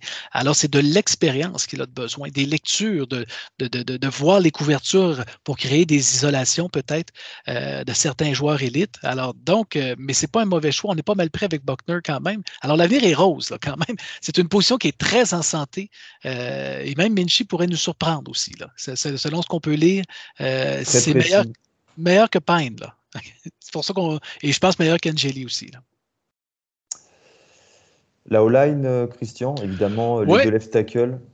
Les deux ben, les deux. Euh, les deux questions cette année, parce que Joe Hart sera toujours là, Blake Fisher, nos deux tackles, euh, qui sont des tackles élites. Joe Hart, probablement choix de premier tour la saison prochaine dans la NFL. Si Blake Fisher connaît une bonne saison, il a le potentiel également. ceci étant dit, comme je vous disais plus tôt, la ligne offensive, généralement, ça arrive régulièrement qu'on reste quatre ans dans le programme. Euh, surtout pour deux joueurs qui n'ont pas eu de redshirt à leur saison recrue. Euh, ben oui, pour Fisher parce qu'il était blessé, mais quand même, il était titulaire lors du premier match, lors de sa saison recrue. Euh, cette expérience-là de travailler aussi avec un coach pour évoluer, mais on ne pourra pas leur en vouloir si les deux sont évalués pour être des choix de premier tour la saison prochaine, on pourrait les perdre. Ceci étant dit, Corel revient, qui est un troisième élément, qui est un excellent joueur de centre quand même, qui a enfin trouvé euh, son rythme. Tout à fait. Euh, là où ce qu'on a des questions, c'est au niveau des gardes, mais encore là, c'est pas mauvais parce que Christophic a de l'expérience. Euh, ce que je pense, une opinion bien personnelle, moi je pense que Christophic, je ne veux pas dire a plafonné, mais d'aller à l'étape suivante, c'est là que je mets peut-être un bémol, qu'on pourrait peut-être voir une surprise de voir un Charles Jagassa peut-être venir s'immiscer s'il connaît un excellent camp de printemps, peut-être d'être converti de, tackle à guard, peut-être pour, euh, pour peut-être combler un trou. Ce serait décevant peut-être pour euh, Christopher qui a travaillé fort quand même avec les différents coachs, mais Jagassa a énormément de talent, alors je ne serais pas surpris. Schropp, ben, ça fait deux ans qu'on l'attend, qu'il est prêt. Euh, c'est un joueur qui était prisé quand même. Si je ne me trompe pas, c'est en 2022 ou 2021, lui, qu'il a été recruté. Il était dans le top 100. 2020? Hmm, en tout cas, je sais que ça fait deux ans qu'il est dans le programme. 2021, 2021, deux ans qu'il est dans le programme. Euh, on parle de Spindler aussi qu'on attend, euh, parce que vous savez que ces joueurs de O-line-là, qu'est-ce qui est long? Euh, c'est le développement du corps également dans, dans le gym. C'est ce qui pose problème avec Rocco Spindler, qui est une ancienne recrue du top 60 ou du top 70. C'est que pour l'instant, enfin, les insiders, les, les, journalistes ont un petit peu du mal à voir prendre la place de titulaire. Tout à fait. Mais il reste que déjà là, euh, si Rudolph vient de l'école de, l'ancien coach, euh, je, l'oublie, pas Eastman, mais euh, notre ancien coach au line qui était Harry Easton, pardon. Il faut s'attendre qu'ils ont tendance à mettre les cinq meilleurs joueurs sur le terrain, ce qui n'était pas le cas sous Quinn, où ce qu'on jouait avec des positions et, des fois on mettait peut-être pas nécessairement les meilleurs éléments. J'ai entendu dire que Blake Fisher pourrait bouger en garde pour aller mettre sur le côté droit un Tosh Baker, par exemple Ce qui est possible. Baker, ça fait trois ans qu'on l'attend. Euh, c'est une pièce, on parle de 6 pieds 8, c'est tout un phénomène, là, ce Baker-là, qui était quand même un joueur de l'Arizona, très prisé aussi en termes de recrutement, mais n'a jamais trouvé sa niche euh, sur cette ligne offensive-là. Euh, est-ce que c'est une bonne nouvelle? Là, ça va être l'ego de Fisher, parce que ce que j'entends, c'est que si Fisher est ouvert à bouger, parce que vous comprenez que le tackle, lorsque vient le temps de signer des gros contrats dans la grosse ah ligue, c'est les tackles. qui ont beaucoup plus de valeur. Fait que ce serait un choix vraiment pour l'équipe. Peut-être que oui. Il faudrait, il faudrait que Tosh Baker ou que le tackle en question soit exceptionnel pour obliger euh, Fisher à revenir à l'intérieur. Mais j'ai l'impression que ce serait la décision de Fisher et non pas le coach qui va dire à Fisher tu vas jouer comme garde. Euh, mais c'est des beaux, c'est des beaux casse-têtes quand même. Alors donc la, la O-line, ce sera une force encore une fois cette année et je pense que dans l'ensemble, l'attaque sera une force de Notre-Dame. L'attaque, les running je pense qu'on peut passer vite. Hein. Audric Estimé, Powerback, Logan Diggs, hein, notre, notre finambule qui est, je trouve, excellent. Et Chris Tyree, qu'on verra peut-être repositionner dans le slot. Euh, il pourrait nous offrir aussi beaucoup de solutions à voir ce que Gérard Parker euh, en fera. Euh, parce que Tommy Reese, sérieusement, il le, fait, il le faisait jouer sur des troisièmes tentatives en tant que powerback à un rôle à la Audric Estimé. C'était pas sérieux. Chris Tyree, c'est un un running back avec des appuis qui a une superbe vitesse, on ne peut pas le cantonner à ce rôle-là euh, de, nord-sud, de, de, joueur qui, va tout droit. Donc j'espère vraiment qu'il y aura une évolution euh, pour son rôle. Et puis tu as Jadarian Price euh, qui avait fait fureur lors des camps du, de printemps avant de se blesser gravement durant, durant l'été. qui là cette année sera redshirt, redshirt freshman et qui pourrait peut-être s'immiscer un petit peu dans, dans la rotation. Mais voilà, quoi, il y a quatre running backs de très très haut niveau. Tout à fait. Euh, il y a aucun. On en, oublie. Là, on parle de Love qui pourrait arriver, qui pourrait percer l'alignement. Et on oublie Payne aussi, qui est un joueur quand même euh, qui pourrait se greffer. Mais moi, mon impression, et là, je vous dis pas que c'est. Je ne serais pas surpris de voir un Chris Tyree transféré. Euh, à la fin. Si jamais il n'a pas les promesses escomptées, le temps de jeu nécessaire, ça fait trois ans qu'il est à Notre-Dame. Euh, vous savez, le temps est compté pour un, running back. Le nombre de, courses qu'on peut faire, tout est calculé. Euh, il arrive à la croisée des chemins que s'il n'a pas de garantie de temps de jeu, et surtout après trois ans à Notre-Dame, vous avez gradué, vous avez le diplôme en poche. C'est là que peut-être on voit certains joueurs qui vont prendre un autre chemin. Peut-être dans la slot, comme tu dis, mais encore là, il y a tellement de potentiel à travers les wide receivers. Euh, est-ce que c'est là qu'on va le trouver, même comme euh, kick euh, returner? Est-ce que c'est encore lui la solution avec les, justement les loves qui arrivent? On va vouloir donner du temps de jeu à nos jeunes qui, vont se greffer à ce programme. Alors, je ne serais pas surpris. Ce n'est pas mon souhait parce qu'on veut le garder, mais de voir un Tyree qui pourrait transférer. Mais je ne serais pas triste. Enfin, je, serais triste évidemment qu'il transfère parce que ça a l'air d'être un super gars. Et puis à l'époque, c'était quand même une grosse, grosse recrue. Mais bon, ça changerait pas tant de choses que ça notre attaque, voire pas du tout. J'ai mis en force les cornerbacks, évidemment, bah, Jamie Morrison, Camart, s'il se remet bien de sa blessure. Maintenant, j'ai envie de voir le rôle de Jadon Mickey, euh, qui sera sophomore. Alors, est-ce qu'il arrivera à assurer le rôle de nickel, euh, bien que ce rôle soit promis à Thomas Harper? Euh, C'est un joueur qui a joué l'an dernier, qui a eu quand même quelques trous d'air, mais qui a du potentiel. Et quand on connaît Mike Mickens, notre coach des cornerback, et les joueurs qu'il a développés, euh, moi, je lui fais confiance quand il voit un, joueur aussi jeune euh, faire euh, performer. Je pense qu'il a l'œil, le regard pour, pour savoir qui est bon et qui ne l'est pas. On a aussi Clarence Lewis qui a sorti une très très belle saison, bien qu'il ait pris le statut de cornerback numéro 2, voire numéro 3. c'est un rôle qui lui va bien, il a été efficace. Et voilà, cornerback, ça a été un problème pendant des années à Notre-Dame, et ça n'allait plus du tout depuis que Mike Mickens est là. C'est une force à n'en point douter. Je suis content. Et, on a deux recrues quand même de grand talent. Là. Christian Gray. Euh, et Cabell. Tout à fait. Et qui pourrait surprendre. Gray pourrait peut-être voir du terrain, peut-être pas au même niveau que Morrison la saison prochaine, euh, mais euh, Cam Hart se doit de revenir, le, Cam Hart euh, de 2021, là, le Cam Hart exceptionnel, qui c'est son année de repêchage aussi, se doit de revenir avec ce type de saison. Sinon, les jeunes poussent derrière et on a quand même beaucoup de potentiel. C'est des, Gray, quand on se parlait, je vous disais l'été dernier, au, mois de juillet, il était classé dans le top 50. ça a dégringolé suite au commitment et tout ça, mais c'est un joueur de grand talent talent. Il est évalué comme étant le 11e meilleur cornerback présentement de cette classe-là. Je ne serais pas surpris de le voir sur le terrain et de, le voir dans certains packages également. Et pour l'anecdote, encore un joueur du Missouri qui semble être notre nouvel état où on aime faire nos, nos emplettes. Hein. Jeremy Love vient aussi du Missouri, Karen Williams y était. et là, on continue à recruter, notamment pour 2024, les Ryan Wingo, Jeremiah McClellan. Euh, c'est un très bon état euh, pourvoyeur d'excellents joueurs. Et on profite largement que l'équipe du Missouri n'a pas une bonne équipe aussi. Euh, alors donc, profitons pour dévaliser ces magnifiques recrues si elles veulent venir performer à Notre-Dame.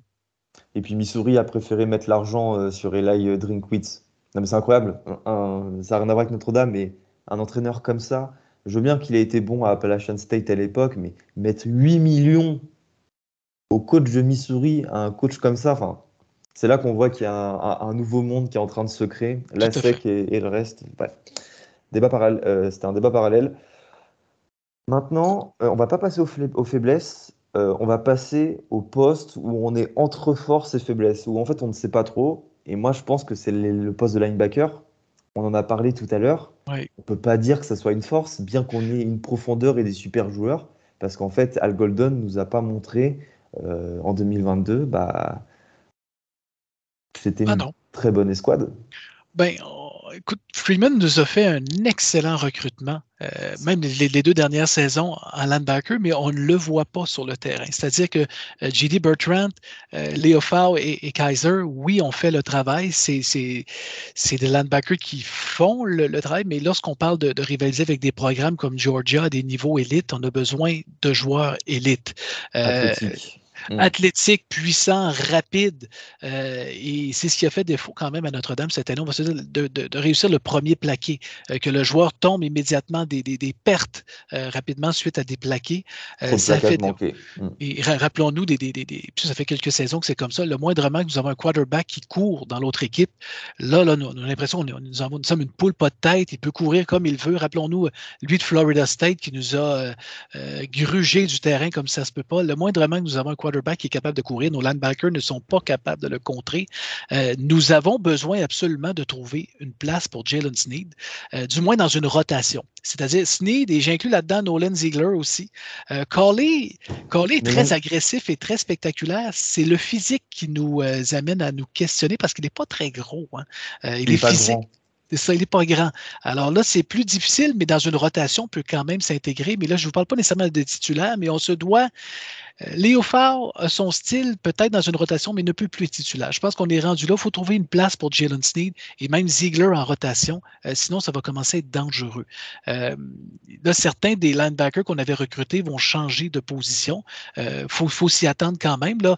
pensons à Junior, là, je vais essayer de le prononcer comme il faut, mais tu as Lamaka, qui, qui est vu peut-être jouer comme euh, Viper. On a parlé de Began aussi, mais de Viper qu'on pourrait le retrouver de ce côté-là également. Euh, Joshua Burnham aussi en est un autre qu'on voit comme Viper, qui est un ancien linebacker euh, qui, qui, était primé aussi, mm.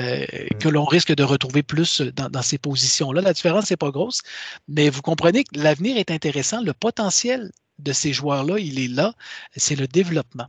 Alors, c'est est-ce qu'on est rendu là? Et, malheureusement, ce qu'on a senti l'année dernière, euh, on, a, on privilégiait l'expérience des fois au potentiel. Euh, et en justifiant que l'expérience pour une meilleure lecture de jeu, euh, pour rapidement trouver le bon positionnement, ben, c'est correct d'essayer nos recrues et de leur permettre de se casser la gueule un peu, de faire des mauvais jeux.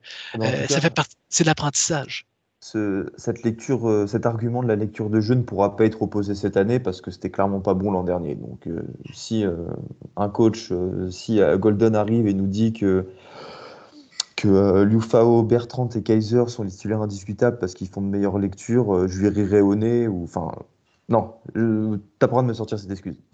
On nous a fait le coup là. C'était valable pour l'an dernier, mais là il y aura zéro pardon. Là, maintenant, c'est plus de pardon. Bref. Alors, on, veut les jeunes, on veut voir le potentiel. C'est ce qui nous permet d'être excités peut-être. Et, on va le voir rapidement, juste avec le camp de printemps, euh, les dominos vont se placer et on devra avoir déjà certaines réponses. Tiden, on perd Michael Mayer. On n'aura jamais une aussi bonne escouade de Tiden que celle de Mayer. Maintenant, est-ce que euh, les euh, remplaçantes t'excite. Euh, on parle de Mitchell Evans en tant que tight numéro 1, alors qu'il a un profil quand même bien différent de Mayer, qui est beaucoup plus costaud. Je crois qu'il est à 6,7 pieds. Ben, c'est un athlète, euh, Mitchell Evans. Rappelons-nous que même au niveau high school, c'était un, quarterback euh, qui a été converti en tight Il euh, faut lui laisser le temps de faire, de, prendre de l'expérience, mais je crois que le rôle de tight sera moins important cette saison dans l'attaque de Notre-Dame que c'était l'an passé. Premièrement, l'an passé, un mélange de Pine, nous avions l'impression que Pine ne voyait que Mayer, ce qui peut être bon, mais lorsque Mayer est doublé et même des fois triplé, forcément, il y a un joueur qui est libre. Et si on regarde certains matchs où on voyait un wide receiver complètement seul mais il, n'avait de yeux que pour Mayer. Euh, cette saison, mais surtout avec l'expérience de Hartman, attendez-vous à une plus grande contribution des wide receivers, ce qui va peut-être libérer de l'espace pour le tie mais je m'attends à une production plus euh, euh, moindre un petit peu des tie quelque chose qui pourrait ressembler peut-être à 25, 30 attrapés, peut-être la réception si on compare peut-être aux, années de Mayer. ceci étant dit, ça n'empêche pas Notre-Dame de recruter d'excellents tie pour les saisons à venir. Il y en a d'autres qui s'en viennent aussi, mais je m'attends aussi peut-être plus à un travail de comité. Euh, on parle de Raridan, mais c'est les blessures euh, qui reviennent régulièrement. Je pense qu'il faut en parler un petit peu de Raridan, un excellent joueur qui a déjà joué sur son année freshman, mais qui s'est fait un deuxième genou. Ça. Euh, se faire deux genoux quand même en, trois ans, en deux ans ne devrait pas être là, je pense, pour le début de la saison. Je ne m'attends pas à le voir nécessairement en action. Euh, rappelons-nous que l'année dernière, on avait même devancé son retour, supposément que la convalescence euh, euh, avait été mieux que prévu, mais on a vu, ben, Marie, c'est l'autre genou. mais je ne m'attends pas. On regarde le reste, c'est pas mauvais, c'est qu'on est habitué tellement à avoir une, pièce qui était, qui était élite pour les Titans de Notre-Dame. Écoutez, nommer les joueurs de la NFL. Écoutez, je pense qu'on en avait parlé sur un chat, il y a un week-end qui avait quatre anciens Titans de Notre-Dame qui ont fait des touchdowns dans la, même journée. Euh, c'est vous dire la profondeur qu'il y avait dans cette équipe-là. Euh, rappelons-nous qu'il y a des Titans qui n'étaient même pas titulaires et qui sont maintenant titulaires dans la NFL. On a ça là, présentement. On, fait une petite liste quand même. Euh, le, celui des Detroit, Detroit, Lions qui avait quasiment aucune réception à Notre-Dame. Comment il s'appelait? Brock Wright? Brock Wright? Tommy Tremble aux Panthers. Tremble n'a jamais été titulaire. C'était un, un, numéro 2. Colkmet, il a été titulaire, mais euh, il n'avait pas tant de ballons que ça, hein, Colkmet. Tout à fait. Si on compare à Mayer, je ne pense pas que ce soit le bon angle d'attaque que de comparer à Mayer. Durham Smith? Tout à fait. Euh, qui d'autre? On, peut, on, peut, les nommer. Là, dans, l'histoire, tu as eu des Cal Rudolph de ce monde. Cal Rudolph, évidemment. Euh, là, je cherche... Taylor Effert. Effert, tout à fait. Ah, puis là, on, oublie Mac, Élisée Mac aussi. Euh, alors donc, c'est un après l'autre, c'est un chemin et ça devient attirant euh, pour les jeunes du high school si on veut être vu. Euh, mais je m'attends que cette année, on va avoir un pas, de recul peut-être pour l'utilisation des tie un petit peu moins dominant, mais différent. ce qui est tant mieux puisque si la pression est mise sur les autres wide receivers, ça va probablement créer des ouvertures pour notre tie et c'est là qu'on va le voir qui va être mis de l'avant un petit peu plus. On passe aux faiblesses avec la ligne, la ligne défensive incontestablement. Alors, on perd Isaiah Foskey, Jason et Justin euh, Ademilola. La question, en fait, c'est, euh, je vous l'ai dit, hein, c'est euh, Nostacle, Free Tech, Big End et Viper. Et on ne sait pas qui est notre Viper. Alors, il semble y avoir deux, voire trois candidats. Jordan Botello, Nanao Fasomensa et Tualamaka qui, qui feraient la transition de linebacker à Viper. Mhm. Maintenant, après, tu as des joueurs jeunes, mais qui doivent encore se développer physiquement, comme Joshua Burnham ou Aiden Kobaira. Mais enfin, voilà, je pense pas que physiquement, ils sont encore prêts, à moins d'avoir une grosse surprise durant les camps. Et c'est ce poste de Viper qui va déterminer le placement des autres à l'intérieur. Tout à fait. Puis le, Viper, c'est particulier parce que oui, c'est un D-line, mais c'est un D-line généralement qui est moins pesant, moins lourd peut-être que d'autres positions, puisque c'est un chasseur de quarterback. C'est ça son rôle. Donc, on a besoin de vitesse.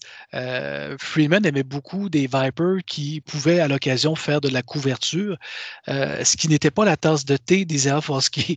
Euh, ce n'était pas là où il était à son meilleur de couvrir des, des running backs ou des choses comme ça, n'avait pas la vitesse pour ça. C'est pas ça C'était Julian Okwara qui était très bon en couverture. Euh.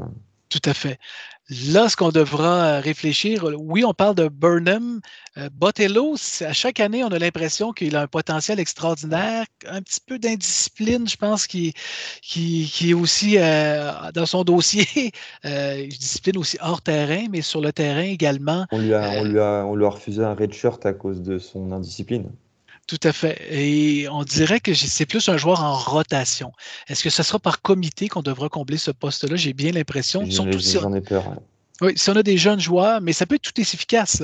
On, l'a vu que le running back des comités, il faut le voir comme des joueurs qui peuvent se compléter et qu'un autre Viper peut amener une dynamique complètement différente. Je, euh, l'espère, mais pour moi, le poste d'edge rusher, de cornerback et de quarterback, ce sont des postes tellement importants qu'on a besoin de stars si on veut performer. Et... Ah non, mais j'essaie d'être optimiste. Il, nous, euh, faut un, il nous faut un facteur X. J'essaie d'être optimiste parce que si on veut être réaliste, effectivement, notre faiblesse, euh, notre faiblesse cette année risque d'être le fameux le, front seven, les, les, quatre joueurs de ligne et les trois linebackers. Euh, c'est là qu'on a besoin d'aide. Alors, moins sera grande. Et, n'oublions pas que la performance aussi, euh, c'est beau notre transfert d'Ohio State qui se joint à nous, mais il n'a rien prouvé, il n'était pas titulaire. on, on, a déjà vu ça, des transferts d'Ohio State arriver. Je pense à, Pryor qui était venu comme, un, comme safety. Mm. On pensait qu'il a tout bouleversé. Il n'a jamais été titulaire à Notre-Dame. Alors, il faut faire attention. Mais il suffit qu'on corrige cette situation-là, puis surtout qu'on règle. Moi, je suis beaucoup plus inquiet pour l'intérieur, euh, parce que c'est là que ça passe. Hein. Rappelons-nous comme Navy peut nous faire mal à l'intérieur lorsqu'on n'a rien pour arrêter. Euh, c'est plus ce volet-là qui m'inquiète un petit peu plus. La pression, on peut la faire de tout bon, tout côté. Euh, rappelons-nous que Cincinnati, à l'époque, contre Georgia, a réussi à faire de la pression avec des linebackers qui pouvaient compléter. des, lorsqu'on joue du 3-3-5, on peut faire cette pression-là par d'autres joueurs. Peut compléter, on peut faire une rotation pour surprendre l'adversaire, mais la ligne intérieure, que ce soit le nose guard ou que ce soit le DT, euh, pour être bien précis, c'est là que j'ai des interrogations à savoir ce qu'on va être capable de combler et on parle peut-être d'un transfert additionnel de ce côté-là. Euh, c'est là qu'on a besoin de réponses. Et, on a un nom sur la liste ici, Gabriel Rubio, qui a été un joueur très, très prisé qu'on attend depuis plusieurs saisons. Est-ce qu'il peut éclore ce printemps et finalement prendre le titre? Et si lui y arrive, ben là, on a une autre défense complètement. Quelques noms à vous citer pour euh, l'intérieur de la ligne défensive. Riley Millis, qui avait le rôle de big end, mais qui s'orienterait vers un repositionnement à l'intérieur aussi, peut-être en tant que, bah, justement, en tant que defensive tackle. Howard Cross serait le nose tackle, mais il manque de la taille, c'est ça le problème. C'est là où on devra progresser, avec notamment les Justin Scott, par exemple. C'est avoir des joueurs qui font 6-5, euh, 6-6, euh, plus de 300 pounds. Howard Cross est à 6-1, je pense. Ouais. C'est pas assez costaud, mais c'est un bon joueur, Howard Cross. Il faut, faut pas non plus euh, lui casser du sucre derrière, derrière son dos, hein, parce qu'il il a prouvé qu'il pouvait être productif. Maintenant, c'est là que beaucoup de choses vont se jouer à Notre-Dame l'an prochain. Tout à fait. Puis un joueur qu'on n'a pas sur la liste, c'est une recrue qui arrive cette année qui est Devon Houston, euh, qui pourrait peut-être, pas nécessairement, il y a la technique qu'on doit développer, ah, mais aurait le, physique du moins pour peut-être euh, percer. On a déjà vu, rappelons-nous, les Jerry Tillery de ce monde qui sont arrivés dans des saisons qui ne devaient même pas être un DT, euh, qui était un O-line qui est un O-line converti euh, et qui est arrivé, qui a fait un excellent travail. Euh, c'est possible qu'on puisse avoir une surprise comme ça d'un jeune joueur. D'ailleurs, Thierry, qui est l'un de mes premiers joueurs que j'ai euh, adoré. Tout à fait. Le, match face à les deux matchs face à USC et Michigan à Notre-Dame étaient c'était exceptionnel. Je crois un match à, 3 sacs ou 4 sacs, c'était trop bien. Ah, ça se fermait. Rappelons-nous, il y avait une combinaison là au centre, c'est une défense extraordinaire. En faiblesse, les safety, inévitablement, parce qu'on perd euh, Brandon Joseph, bien que moi je trouve ça pas ça très préjudiciable. Je ne l'ai pas trouvé excellent. Enfin, qui parte ou qui reste, euh, ça change pas grand-chose. Il y a l'arrivée du nickel, Thomas Harper. Maintenant, mhm. euh, le poste de titulaire va se jouer entre trois joueurs. Xavier Watts, un ancien receveur, DJ Brown qui revient pour sa sixième année alors qu'on pensait qu'il transférerait ou qu'il se présenterait à la draft, enfin si tant est que des équipes s'intéressent à lui malheureusement, et Ramon Anderson. Je pense qu'on partirait plutôt sur Xavier Watts, Ramon Anderson. C'est des bons joueurs, attention, mais il manque un alpha quoi. Il nous manque Peyton Bowen. Il nous manque Peyton Bowen. On, a eu, on a eu Kyle Hamilton. Permettez-moi d'être, euh, de demander un petit peu plus que, que ces deux joueurs. Watts, il faut, faut, faut, se rappeler, un ancien receveur de passe, wide receiver, pardon, qui a été converti, euh, qui a joué des deux côtés, qui a joué plusieurs positions, euh, a quand même fait le travail. Rappelons-nous que, que Joseph a été blessé une bonne partie de la saison, la saison dernière, puis on a quand même comblé ce trou. Euh, mais on s'entend que pour gagner un championnat, ça nous prend euh, des joueurs de haut niveau, ça nous prend une surprise. Ça nous prend une surprise. DJ Brown, je ne crois pas que ce soit lui comme la, surprise. Anderson, des journées, il est très bon, des journées, il l'est moins. Euh, mais on ne sait pas. On a déjà vu des joueurs aussi qui ont des très, très mauvaises saisons, qu'on avait déjà classés, qu'on ne voulait plus les voir dans l'uniforme. Et soudainement, se, se, sont développés. Ça peut être un transfert aussi qu'on peut avoir des réponses là. Euh, on ne sait pas. Si je regarde dans les jeunes joueurs, malheureusement, c'est des projets. Euh, les safety que nous avons recrutés. Euh, Schuler, Minich, c'est ça. C'est des projets. Hillman est le vrai, vrai projet, je pense, de cette classe-là, qui est un athlète qui pourrait nous surprendre, mais je doute qu'on voit ce genre de joueur-là dans la première saison. Pas dès la première année. En général, les athlètes mettent toujours un petit peu plus de temps avant de, trouver euh, leur poste de prédilection. On passe au receveur, c'est un gros morceau les receveurs. Alors, ça je pense on aurait pu. Ça peut être une force. C'est une force. Moi je pense que cette année, surtout avec l'arrivée du transfert euh, de Virginia Tech. Euh, tu, penses pas que c'est une force parce qu'on s'attend d'eux une production en fait qu'on n'a pas encore vue? Il y a ben, pas, oui, Deon Colsey, nous l'avons vu. C'est que malheureusement, il y a des situations qu'on des fois on ne sait pas tout. Le Deon Cozy de fin de saison, est un joueur qui arrive à maturité, qui pourrait nous surprendre, qui pourrait trouver son chemin, euh, je crois, sur le terrain. L'appel, c'est Tobias Merriweather cette année, euh, que là, cessons de chercher des excuses. C'est le money player que nous avons besoin dans cette équipe. Il se doit d'être sur le terrain, entouré d'expérience, comme on parle de, de Smith. Thomas, comme numéro 4 ou même numéro 3 d'occasion. saison. Puis, bon, je sais Lorenzo Styles. Euh, nous avons tendance à voir les ballons qui arrivent et qui tombent au sol des jeux faciles, euh, mais c'est. Je, pense que pour le coup, la situation lui profitera. Le fait que euh, Dion Cozy, Meriwether, Jane Thomas et Smith soient là, ça va. En fait, il, est arrivé lors de son année sophomore dans la peau d'un du titulaire star en fait, du meilleur receveur. Tout à fait. je pense que ça pesait trop pour lui. Il a fait des drops comme incompréhensibles. Alors, il avait très bien commencé la saison avec la première réception euh, à Ohio State où il traverse tout le terrain euh, avant d'aller mourir euh, à quelques encablures de la zone de marque.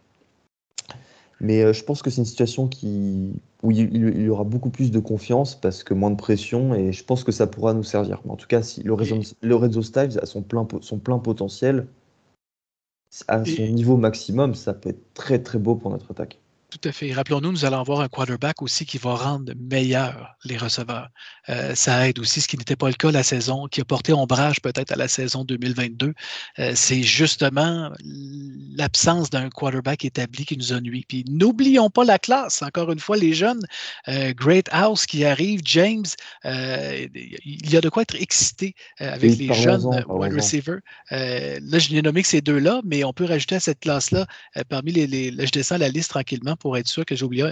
Smith, on ne verra pas ça cette année. Enrico Flores, c'est lui qu'on voit. Imaginez qu'Enrico Flores est votre numéro 3 dans les wide receivers. C'est une excellente classe euh, au niveau des wide receivers.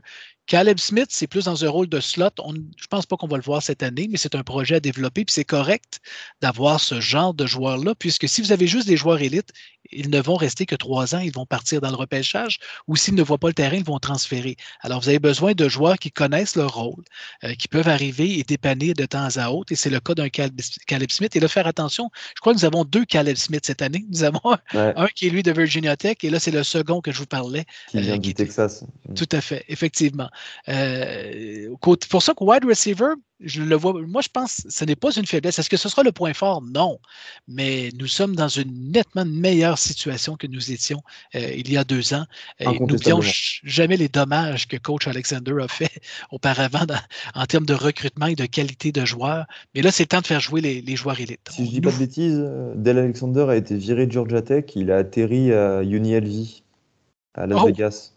avec. Avec euh, c'est Barry Odom qui a pris le poste de head coach.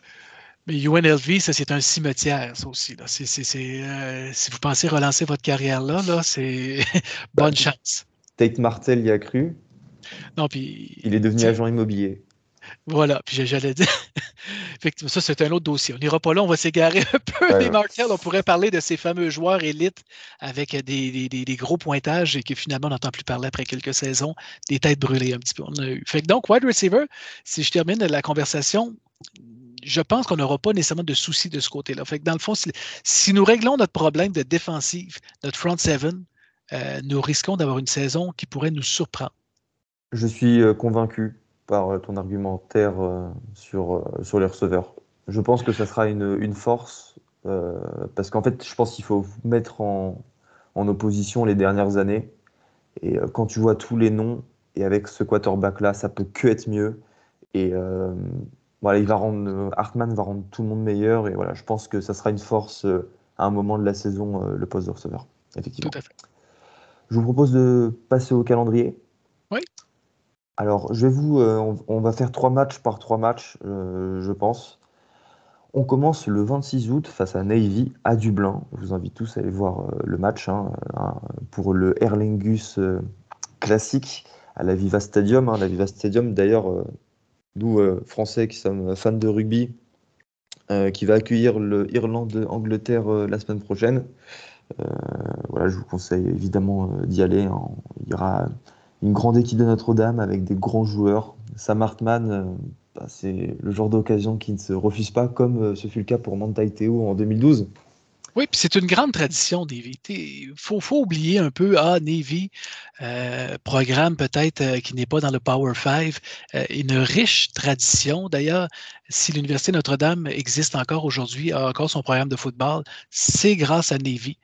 lors de la Deuxième Guerre mondiale, il y avait eu des soucis, on n'avait plus le budget nécessairement et Navy avait appuyé l'Université Notre-Dame, notamment en, en, aidant au niveau des joueurs, aussi pour garder le programme en santé. Alors, il y a comme une redevance un peu qui et c'est pour ça que Navy, c'est la fierté. Et même, je vous dirais que lorsqu'on voit ces duels-là, je sais que c'est rarement des matchs en ballant, euh, mais lorsqu'arrive la fin, c'est une fraternité entre les deux organisations. Euh, on peut être fier de ça. C'est un rival ami. Oui, tout à fait. Il y a pas de, on ne gagnera pas le championnat contre Navy. Là. Et déjà, Navy qui a perdu son head coach, qui a, démissionné, mais je pense qu'il ne démissionnait pas, il se serait fait tasser. Mais sauf qu'on n'a pas euh, embauché nécessairement un coach révolutionnaire. C'était quelqu'un qui était déjà dans l'organisation.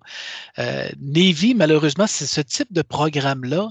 Euh, c'est très difficile d'avoir trois programmes élites aux États-Unis.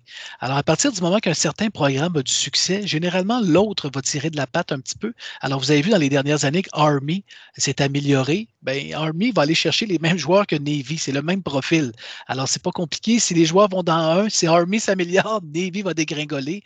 Malheureusement, depuis quelques saisons, Navy, euh, c'est plus difficile. Et je pense que Navy, aussi, en jouant dans une conférence, ne s'aide pas parce que le fameux triple option, euh, plus que tu joues souvent contre ce genre d'équipe-là, plus que tu t'habitues à défendre contre cette équipe-là, ils n'ont clairement pas les joueurs, le niveau de joueurs pour affronter les grosses équipes aussi. Euh, mais c'est sympathique, c'est amical, c'est patriotisme. C'est patriotique, pardon. C'est un petit peu ça qu'on va chercher contre Navy. La semaine suivante, euh, on refait le vol Dublin-Chicago pour aller affronter Tennessee State, une équipe de FCS, euh, ce qui fait qu'en fait USC désormais, désormais, sera la seule équipe de première division à n'avoir jamais affronté une équipe euh, de seconde division entre guillemets de college football. Ça marquera une première. Euh, j'ai oublié le nom du coach de Tennessee State. C'est Eddie George, c'est l'ancien euh, running back euh, des Oilers de Houston, Titans de Tennessee aussi. Ça sera un très beau moment. Marcus Freeman et, Eddie George. Oui, mais. Le problème, c'est ça. J'en voulais au SEC de se faire ce genre de pique-nique en fin de saison. là. C'est un scrimmage qu'on appelle. C'est une belle pratique. Euh, c'est ça. À, NBC, euh, j'ignore si la partie sera présentée à NBC. J'ai l'impression que oui, parce que c'est des George puis on veut faire une fleur. Mais quel est l'intérêt d'NBC de présenter ce genre de match-là? Euh, franchement, s'ils peuvent, le mettre sur Peacock, je dirais rien. Notre-Dame n'a rien à gagner. La seule chose qu'ils ont, c'est de perdre, de semer le doute, des blessures, et soudainement qu'on se rend compte que, oups, quelques passes incomplètes et euh, une attaque qui ne performe pas comme on voudrait. Que, je vous donne un exemple, la partie se termine 34 à 20, et là, ça soulève un paquet de questions inutiles. Euh, aucun intérêt à jouer, surtout que Tennessee State n'est pas une puissance du FCS. C'est une équipe qui a de la misère à jouer pour 500. Euh, généralement, si Notre-Dame ne marque pas 50 points, on a un problème. Et si je vous dis, si Hartman est encore sur le terrain au début du troisième quart, nous avons un problème aussi. Euh, alors, à quoi sert ce match? C'est une pratique. Le seul bon coup, c'est que si on regarde Michigan la saison passée qui, euh, qui jouait contre des, petites équipes pour se pratiquer. Yukon, euh, Hawaii et. Et un troisième aussi mauvais. Colorado State, est-ce que ça se peut? Colorado State. Alors, tu sais, alors si les autres le font, je peux comprendre, on fait ça en début de saison, ça permet d'évaluer nos jeunes joueurs. Vous savez que vos, euh, vos freshmen, vous avez quatre matchs que vous pouvez les faire jouer. Euh, après quoi, eh ils devront redshirter. S'ils jouent, ben, ils vont perdre une année d'éligibilité. Alors, c'est le genre de duel où ce qu'on devrait voir nos jeunes joueurs en action, la relève. Est-ce que c'est le bon moment dans le calendrier pour le jouer? Euh, je ne sais pas. Peut-être que oui, parce que rappelons-nous que Navy, le triple option a tendance à mêler une défensive. Euh, ce n'est pas du tout le même style et généralement, lorsqu'on revient d'une performance contre, contre, Navy, c'est difficile de se réhabituer à une attaque normale. Euh, on essaie de mettre les bonnes bases en jeu, fait que peut-être de revoir une équipe qui joue un style plus conventionnel, euh, ça va nous préparer pour NC State la semaine suivante. Tu cherches des, des raisons de... on cherche du positif. Bref, après premier déplacement de la, de la saison à NC State, euh, attention, attention à ce match. Hein, NC State, même s'ils ont perdu des Leary, il y a Brennan Armstrong euh, qui arrive de Virginia. Donc euh, là, ce sera vraiment, véritablement le premier test de la saison. Je me méfie toujours de, de NC State. J'ai le souvenir d'un match sous la pluie. L'ouragan, une ouragan, la, la défaite? C'était Kaiser d'ailleurs qui était carrière là, si je me rappelle bien ce match-là. Et Brian Kelly avait euh, incendié euh, sur la place publique euh, Sam Mustifer parce qu'il n'arrivait pas à, lui à lancer les ballons à Kaiser sur, sur le snap. c'est un match à oublier, mais effectivement, NC State euh, c'est suspect. Euh, encore là, aurons-nous le Armstrong de la saison dernière qui n'a rien fait qui vaille à Virginia ou l'Armstrong qui était dominant, qu'on aurait quasiment pris comme carrière à Notre-Dame? Il, peut, être dominant parce que le nouveau coordinateur offensif de NC State, c'est Robert Anae, celui qui le coachait euh, avant de partir à Syracuse, à Virginia, et avec qui il avait fait une excellente saison. Ah, la semaine ah, d'après, on accueille Central Michigan et Chippewas à, à South Bend.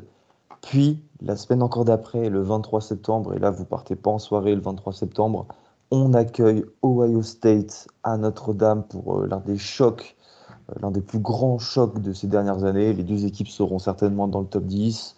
Euh, la revanche de 2022. Enfin, bref, c'est le match le plus important de notre saison, en fait, parce qu'on aura l'occasion de battre un grand, de battre un gros, euh, qui n'aura plus CJ Stroud, qui aura évidemment d'autres excellents joueurs, les Marvin Harrison, etc. Ben, c'est surtout euh, le doute. Le doute, puisque Notre-Dame n'arrive pas à battre Ohio State depuis plus de 20 ans. Euh, c'est ce doute-là. Clemson ne nous inquiète pas. USC, même si la saison dernière, on sait très bien que le joueur récipiendaire du trophée Heisman est dans cette équipe, nous les avons déjà vaincus. C'est une rivalité, on les connaît. Ohio State, euh, à Notre-Dame en plus, euh, avec un nouveau quarterback pour Ohio State qui n'est pas choisi, euh, avec quelques éléments clés qu'ils ont perdus comme wide receiver. Attendons-nous une, attaque moins dynamique, mais à une défense nettement supérieure. Donc, Jim Knowles aura fait les ajustements. Tout à fait. Une équipe beaucoup plus équilibrée. Sauf que, inversement, Notre-Dame aura nettement une meilleure attaque que la saison euh, dernière, et on, parlait des doutes qu'on avait sur notre défensive, ben, la clé pour protéger notre défense, c'est notre attaque. Si on, nous avons de longues possessions, gardons le ballon très longtemps, des, des 6-7 minutes, euh, c'est la stratégie de Michigan. Comment Michigan bat Ohio State? En contrôlant le cadran, en les traversant au sol, en ne laissant presque pas d'occasion, euh, et de temps en temps un long jeu avec un joueur isolé. Michigan est construit pour vaincre Ohio State, ben, c'est de s'inspirer de ça. Grosse ligne offensive, de réussir à courir, ce qu'on n'a pas réussi la saison dernière, mais on n'avait pas Patterson et c'était le match numéro un. Notre ligne n'était pas établie encore. Si nous avions joué Ohio State peut-être au match, ben au match numéro 5, on va oublier ça, on aurait changé de quarterback. Mais, si nous avions eu cette ligne offensive-là bien établie, peut-être aurions-nous un autre duel. Euh, fait donc, on a, on a le droit d'être excité je sais qu'on n'a pas parlé de pronostic. Euh, je ne veux pas être fataliste, mais ce match-là est un tournant pour la saison si jamais Notre-Dame euh, causait la, surprise. pour, la, pour la saison et plus loin aussi. Euh, c'est le moment pour Marcus Freeman. ils disent comment? Ils disent un statement, statement game? Oui. C'est Ohio State. Si le bas Ohio State, euh, là, je vous dirais attention, les projecteurs seront sur Notre-Dame et là, Notre-Dame rapidement sera classé dans le top 4, top 3 comme un favori. Et Georgia, rappelons-nous, c'est la seule équipe qui a donné, pas Georgia, mais Ohio State, est la seule équipe qui a donné une opposition à Georgia la saison passée. Euh, c'est une belle machine, mais Georgia est construit pour vaincre les Alabama et les Georgia. c'est une belle équipe, mais profitons du fait qu'on aura un nouveau quarterback du côté de Ohio State. Ce qui me fait peur, c'est euh, les fans des Buckeyes qui risquent de nous faire une Georgia euh, comme en, 2000, euh, en 2018. Tout à fait. Moi, ça me fait peur, le stade tout en rouge. C'est des images que j'aime pas voir parce qu'en fait, elles sont indéfendables. Je peux, tu, ah, c'est des partisans euh, très, très désagréables et contagieux. Moi, j'ai eu la chance de voir Notre-Dame contre Michigan et je vous dirais que tous les billets autour de moi, c'était des gens de Michigan et, vous, vous, promeniez dans le stationnement, dans le tailgate, il y avait des véhicules complets peinturés aux couleurs de Michigan. Euh, c'est des grandes rivalités, attendez-vous. Mais la seule chose qui me dit, si Notre-Dame est 3-0, il est possible que les gens conservent leurs billets et aient confiance. Euh, il peut, on l'a vu la saison dernière, on a vu Clemson, euh, c'était pas, pas nécessairement si pire que ça, là, quand même, la, présence des partisans de Clemson. on s'attendait à pire et au final, euh, on les a pas vus. Hein, Tout à fait. Tout à fait. Mais attendez-vous une présence d'Ohio State? Euh, c'est sûr et certain qu'il va y avoir de la rivalité là, dans les estrades. Après Ohio State, on va à Duke. Attention à Duke. On se déplace oh! là-bas. La trappe. Elle est là, la trappe. Le trap game. Euh, en plus, un ancien de chez nous, Michael Cole, le, head coach qui, est euh, enfin, qui était notre coordinateur euh, défensif avant de partir à, Texas A&M. Ils ont un excellent quarterback, Harrison Leonard. Non. attends un petit peu, je, je, Harrison... je vais vous le trouver. Et J'en profite juste. Et après Duke, on ira aussi à Louisville.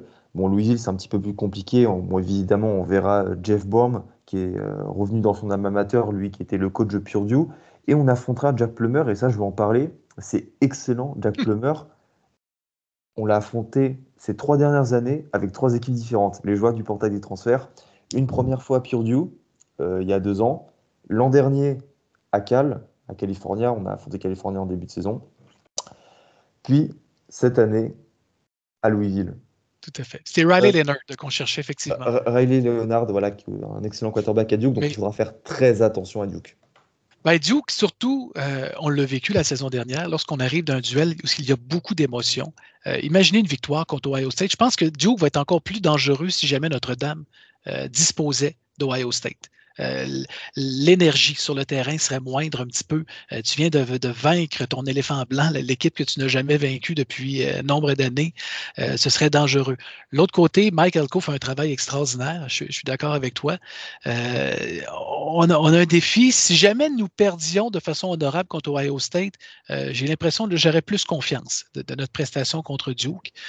écoutez, talent pour talent, ces deux équipes ne sont pas dans la même ligue. Notre, À tout perdre dans cette partie-là, peut se battre lui-même, tout simplement. Euh, mais effectivement, c'est la trappe. Si vous avez une date encerclée à se méfier, c'est cette date-là. Louisville, euh, c'est une équipe en reconstruction. Je comprends que c'est l'ancien coach de Purdue. Et, et, lorsque tu vas rechercher, pensez-y là. Vous êtes head coach, vous allez chercher votre quarterback que vous aviez laissé aller pour aller jouer dans une autre équipe et qui revient jouer pour vous. Euh, ça n'en dit long.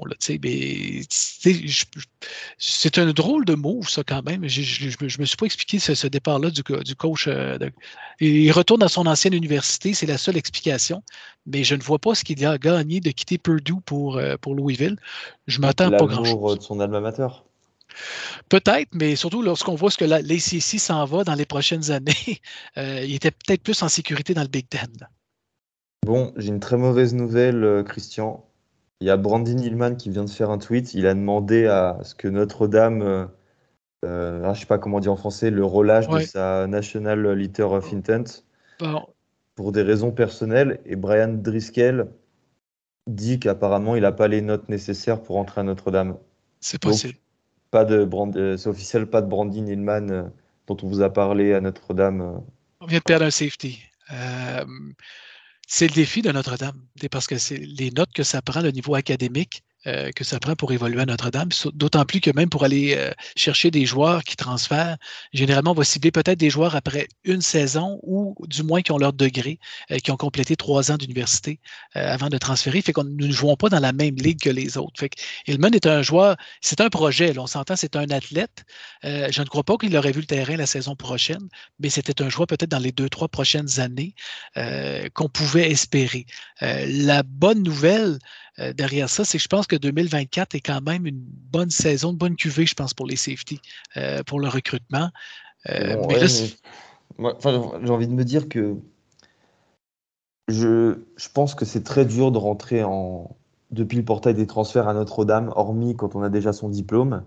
Mhm. Mais un lycéen qui ne réussit pas à rentrer à Notre-Dame, c'est qu'il est vraiment mauvais. On a eu des joueurs comme Dexter Williams qui étaient des mauvais élèves et qui pour le, pourtant ont réussi à rentrer à Notre-Dame. Si Brandon Hillman n'arrive pas à avoir les notes nécessaires, c'est qu'il a, il a vraiment échoué. Quoi. Et c'est que ça doit être vraiment grave pour qu'il pour ne puisse pas s'enrôler à Notre-Dame. Ben, c'est que c'est le niveau académique, tout simplement. Euh, fait que, je, mais... pense qu'on l'exagère un petit peu pour les recrues lycéennes. Ben, c'est un petit peu, lorsqu'on regarde le tableau de bord de Notre-Dame, lorsqu'on recrute, c'est les défis qu'ils ont. Des fois, on se pose la question, mais pourquoi ils ne font pas d'offres euh, aux deux, trois meilleurs joueurs d'une certaine position? C'est souvent le volet académique. Et il y a une réalité américaine aussi que certains high school, même au niveau high school, euh, où, est-ce que ça existe, ce que vous voyez à la télévision des fois, que c'est peut-être une lycéenne qui fait les devoirs pour le, pour le joueur et les cheerleaders qui sont de la, de la partie, tout ça, cette réalité-là, elle existe dans certains collèges. C'est sûr que Notre-Dame a tendance à recruter dans des collèges catholiques où ce que le niveau académique est un petit peu plus plus exigeant. Lorsqu'on sort des sentiers battus, ce qui donne des joueurs élites, euh, ben, arrive. Là, je cherche le joueur. C'est-tu Kevin Stephenson aussi qui avait été euh, un, wide receiver à Notre-Dame aussi, qui, a quitté, qui a des problèmes? Il y a toujours eu ce genre de joueur-là qu'on a vu. Puis Kelly avait cessé de recruter ce type de profil-là, euh, parce que dans un vestiaire aussi, lorsque vous n'arrivez pas du même environnement, ça peut causer des flamèches aussi. Fait il y a des joueurs de type de profil, en parenthèse, S ici, plus du sud-américain, euh, il est possible dans le cas d'Hellman, il va retomber ailleurs, mais. Quoi qu'il en fasse, il va falloir bosser sur le sujet parce que si on veut gagner un titre, il nous faut plus de talents et il faut parfois, je pense qu'il va falloir accepter de, baisser nos standards. Euh. Je ne dis pas de devenir comme une équipe de sec, mais parfois de faire des exceptions pour des joueurs exceptionnels comme Brandon Hillman. Je sais que c'est dur, hein, et moi aussi ça m'énerve parce que j'aimerais que Notre-Dame conserve son statut un petit peu à part, d'université euh, très bonne au niveau académique et qui arrive aussi à être bah, bon sur deux fronts, au niveau académique et au niveau footballistique. Mais moi, ce que je veux, c'est de voir de mon vivant Notre-Dame champion. Et, euh, Mais tu sais, on, l'a lu dans les dernières années, même des universités comme Ohio State, où ce certains joueurs ne mettent même pas les pieds en classe. Euh, ça faisait des années, je pense que je pense que c'était Fields, le, le, quarterback, qui pendant deux ans n'a même pas mis les pieds, c'était des cours à distance. Euh, continuellement, je peux comprendre, mais de là évaluer un joueur, tandis qu'à Notre-Dame, tu te dois de te présenter en classe, il y a une vie de campus. Euh, c'est des standards qui sont beaucoup plus exigeants, c'est ce qui est la beauté du programme il aussi. il y a un équilibre à trouver, je pense. Puis l'avantage, s'il n'y en a qu'un, euh, c'est que généralement, les joueurs vont vouloir compléter leur degré et compléter leurs trois ans euh, d'université avant de transférer. on va les garder plus longtemps. tandis que dans d'autres programmes, ben, après un an, euh, les équipes se vident et se refont. Bref, on reprend, on revient à nos moutons. Après Louisville, on a que l'USC. Et c'est ce que je voulais dire. 1, 2, 3, 4, 5, 6, 7, 8 matchs d'affilée avant notre première semaine de repos, dont deux matchs face à Ohio State et USC. Euh, Jack Swarbrick, euh, qu'est-ce que tu as foutu là? Oui, euh, le seul point, c'est que c'est un calendrier qui est un petit peu plus équilibré en termes de force, c'est-à-dire qu'un match contre Louisville risque de nous permettre, je ne vais pas dire de nous reposer, c'est pas ce que je veux dire, mais il y a des parties. Euh, de, relaxer, de peut-être faire jouer euh, des, joueurs qui sont moins réguliers, euh, aussi de, cacher notre jeu, parce que vous comprenez que c'est un jeu d'échecs, comme je vous disais plus tôt.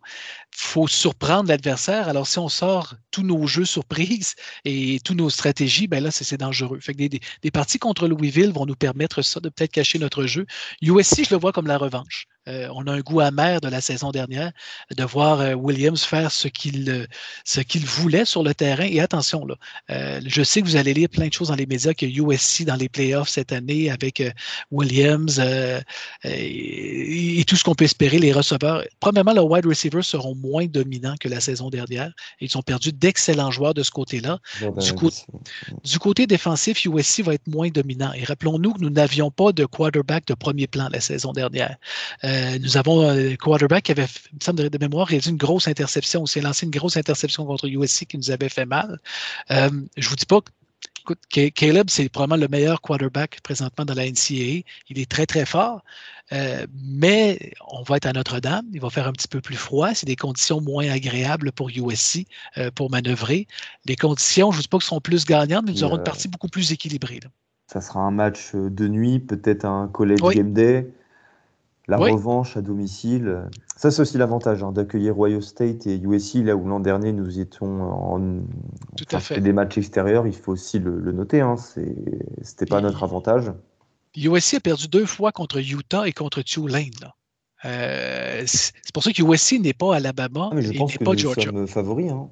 Tout à fait. Mais moi, je nous vois favoris euh, dans, ce duel-là, mais c'est surtout de se faire plaisir. Vous savez que dans les dernières saisons, on a eu des parties contre USC où, où ce que ça partait fort. je revois Fuller qui capte une passe de 80 verges pour commencer, qui nous crée quelques frissons. Euh, on aimerait ce genre de duel-là, peut-être avec une vingtaine bah de points d'avance. La, la, renaissance quand même d'une grande rivalité du collège football. Moi, je le dis souvent, on le dit souvent dans notre podcast, c'est que USC a dominé quand Notre-Dame ne dominait pas récemment, et Notre-Dame a dominé quand USC était au fond du trou.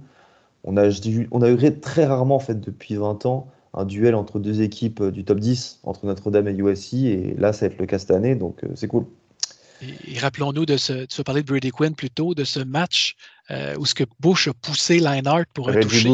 le Bush Bush. oui, effectivement, le règlement a changé depuis, mais c'était illégal et ça n'avait pas été appelé. Euh, mais ça a été dans les belles saisons et Notre-Dame portait son gilet vert aussi, ce qu'il ne porte pas suffisamment. Euh, ça avait été un match mémorable aussi. Une semaine de repos, puis 28 octobre, nous accueillons Pete avec Narduzzi ah bah, moi, il me fait rire. Il est, il est dégoûté. Je crois que Notre-Dame le dégoûte. Il se fait voler toutes ses recrues. Euh, il, doit, sa vie doit être un enfer. Il vit dans un cauchemar. Mais il faut le comprendre. Mais surtout, c'est l'ancien quart de Notre-Dame aussi avec Pitt Djokovic qui va, qui va être titulaire. C'est ben, Djokovic qui va revenir, oui. L'ancien de Boston College qui revient à la maison puisqu'il vient de Pittsburgh aussi.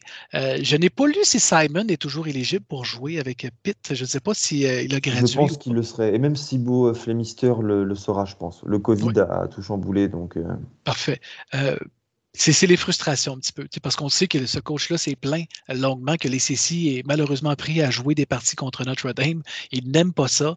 Euh, c'est sûr que lui a perdu des joueurs. C'est un vrai vol en plein jour la saison dernière. Addison qui est parti pour USC. Euh, il a de quoi être dégoûté, mais quelque part, c'est plate, mais Pitt va toujours demeurer un programme intermédiaire. Euh, oui, dans, les, dans le Power 5, mais ce n'est pas un programme dans les CC qui, va, qui sera dominant, mais c'est une équipe qui peut faire des ravages, une équipe oui, Puis, euh, des, des, belles petites rivalités. Je pense au Backyard Bowl face à West Virginia. On a eu un super match l'an dernier. Euh, Tout à fait. Des équipes qui doivent exister. Après, on se dépasse à Clemson, au Memorial Stadium, chez eux. la oh. revanche de 2014 oui, ben c'est le, fait. On avait très bien joué d'ailleurs. Euh, ben, à Clemson, rappelons-nous, puis est-ce que c'est contre Clemson aussi? Non, je pense jamais avec Florida State, où il y a un jeu aussi où l'arbitrage, à la fin, on avait appelé une faute sur un toucher.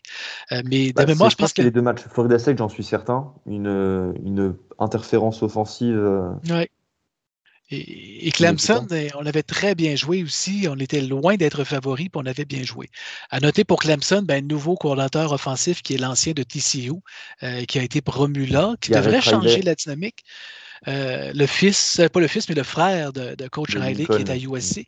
mais dans le cas de Clemson, si on regarde, ce n'est plus le Clemson menaçant que nous avions dans les années passées. nous revoyons toujours un, Clemson avec quatre D-line hyper dominants, souvent remplis de recrues de haut niveau. il n'y a pas de Trevor Lawrence dans cette équipe-là. Il n'y a pas de Travis Etienne. Il n'y a pas de, de wide receiver de haut niveau, mais c'est une très, très bonne équipe quand même. Mais ce n'est plus une équipe de top 4 dans la NCAA. Alors, est-ce que c'est battable? La réponse est oui. Et je pense que nous l'avons prouvé la, saison dernière. Est-ce que c'est une équipe qui sera améliorée versus. On va avoir un, quarterback moins expérimenté qui a lancé une passe contre, Notre-Dame, et je pense qu'il ne la regarde pas ces temps-ci. Euh, c'est la fameuse interception. La première euh, interception de Morrison. Tout à fait. Euh, mais je pense qu'il sera plus expérimenté puis il nous a prouvé quand même qu'il pouvait être efficace. mais de là à dire que nous aurons un revirement. Est-ce que nous aurons un revirement complet? J'ai des doutes. Euh, mais je pense c'est très jouable. Je pense que c'est une partie qui. Je pense que Notre-Dame, ça doit être favori dans cette partie. Après, de nouveau une bye week, puis Senior D à la maison, on accueille Wake Forest, l'ancienne équipe de Sam Hartman. Et on se déplace pour clore la saison régulière à Stanford. Euh, hein, de Stanford, une équipe aussi, je pense pas on va en dire plus là-dessus parce que c'est une équipe en complète euh, reconstruction avec un nouveau coach en province de Sacramento State, hein, comme ils avaient fait à l'époque avec, euh, avec David Shaw. Rien à dire, je pense, pour ces deux parties-là. Ça va être deux pique-niques, deux parties faciles. Stanford a les mêmes défis que Notre-Dame côté recrutement niveau académique. Encore pire. Hein. Eux, ils sont obligés d'avoir leur recrue euh, euh, dès, l'hiver. Ils peuvent pas en avoir euh, après. L'année, académique commence, commence en hiver. C'est ça. Puis Shaw n'est pas un mauvais coach. Et... Mais rappelons-nous même Arba qui était là auparavant avait fait un excellent travail. Ah, mais c'est une excellente équipe hein, sur la décennie. Ça, fait, ça remporte, je crois, trois Rose Bowl. Tout à fait. Non, c'est une superbe équipe. mais rappelons-nous que là, le, nouveau coach qui est là est un coach qui, privilégie du spread offense, qui n'est pas nécessairement l'ADN de Stanford. Il faut penser que si on regarde le profil, il faut que tu adaptes un petit peu ton style de jeu avec les recrues que tu peux aller chercher. Euh, du spread, ça peut être très bien, mais Stanford a une tradition de recruter de très, très bons O-line aussi, euh, d'avoir d'excellents linebackers aussi, un système défensif contrôler le jeu au sol pour épuiser la défense adverse, pour faire descendre le cadran. Et là, on change complètement de style avec du spread, qu'on lance le ballon. J'ai des doutes un petit peu. Tant mieux, on leur, souhaite le, plus grand des succès, mais euh, de penser qu'on aura un bouleversement à la TCU à Stanford, euh, j'ai mes réserves. ça devrait être facile. Aussi. Tout à fait. Wake Forest, ils, sont, à la croisée, ils sont à la croisée des chemins un petit peu. Hein. Tout à fait. Puis Wake Forest est en place. Je pense Hartman euh, ne se sont pas remis. Fait euh, ça va être intéressant, mais ce ne sera pas un grand match. La question la plus importante de, cette, euh, de cet épisode, quelles ambitions pour 2023 Mettons les pieds, dans le, les pieds dans le plat, playoff, finale nationale? On a le droit d'être ambitieux, non? Ben, moi, personnellement, je les vois 11 et 1. Euh, c'est sûr, si on s'était parlé, on a le droit d'avoir de longues attentes. C'est sûr, je donne un exemple. Si on avait un scénario qui est encore là, Reese est encore là, euh, est-ce que nous aurions les mêmes attentes? Je pense qu'on a un calendrier qui est très jouable pour notre progression que nous allons avoir en attaque, tout simplement, qui va dicter le jeu. Euh, c'est Ohio State. Je voudrais, si jamais Notre-Dame Ohio State, je nous vois 12-0. Je nous vois vraiment, là, on pourra parler de playoff. Est-ce que 11 et 1 euh, sera suffisant pour les playoffs? là, nous avons Georgia qui sera une de super puissance, et je ne veux pas le nommer, si euh, Notre-Dame bat Ohio State et Michigan rebat de nouveau Ohio State, ben, c'est Michigan qui va passer dans les playoffs. Et là, on va... encore un calendrier facile. Et là, j'ai l'impression qu'Alabama, je ne vous dis pas que c'est le facteur Tommy Reese, euh, mais je pense aussi là, que Saban n'a pas aimé la saison dernière. Euh, je pense qu'il doit revoir aussi la, partie contre LSU, comment ça s'est terminé. Euh, il l'a de travers aussi, fait que je m'attends à un rebondissement d'Alabama, même si eux aussi auront composé qu'un nouveau quarterback, mais il y a tellement de talent à Alabama. Il est possible d'avoir deux équipes de la SEC parmi le top 4 aussi. Est-ce qu'il y a une place pour Notre-Dame? Au Oklahoma, je ne crois pas qu'il y aura un retour assez significatif pour venir prendre une place. Texas, on les attend chaque année, Texas, et à chaque année, ils n'assurent pas. Fait que, euh, est-ce on a notre destin entre les mains si on remporte euh, Tout à fait. mais bon, faut... Même à 11 et 1, on a peut-être une place. Mais euh, partons du principe qu'on soit à 11 et 1, il faut perdre le match face à laquelle de ces trois équipes pour espérer être en playoff Ben, moi, j'ai l'impression que Clemson va gagner le ACC. Puis Ohio State va gagner le Big Ten. Fait que techniquement, on joue déjà contre deux champions. Là, la clé, est-ce que USC va gagner le Pac-12? Si USC gagne le Pac-12, si tu bats deux des trois équipes qui sont des champions de conférence, ça nous donne un poste, euh, une place dans, le top 4, c'est sûr. Mais là, c'est, vous savez, l'impact médiatique, ils sont capables de nous glisser deux équipes du SEC et de, jouer euh, euh, ce fameux langage qu'une défaite dans le SEC ne compte pas comme une défaite ailleurs, là, ces fameux rouages. si, Notre-Dame a une attaque alléchante avec Sam Hartman, euh, le comité se fera aussi un malin plaisir à nous mettre en playoff si on est en 11-1. Ah, c'est sûr.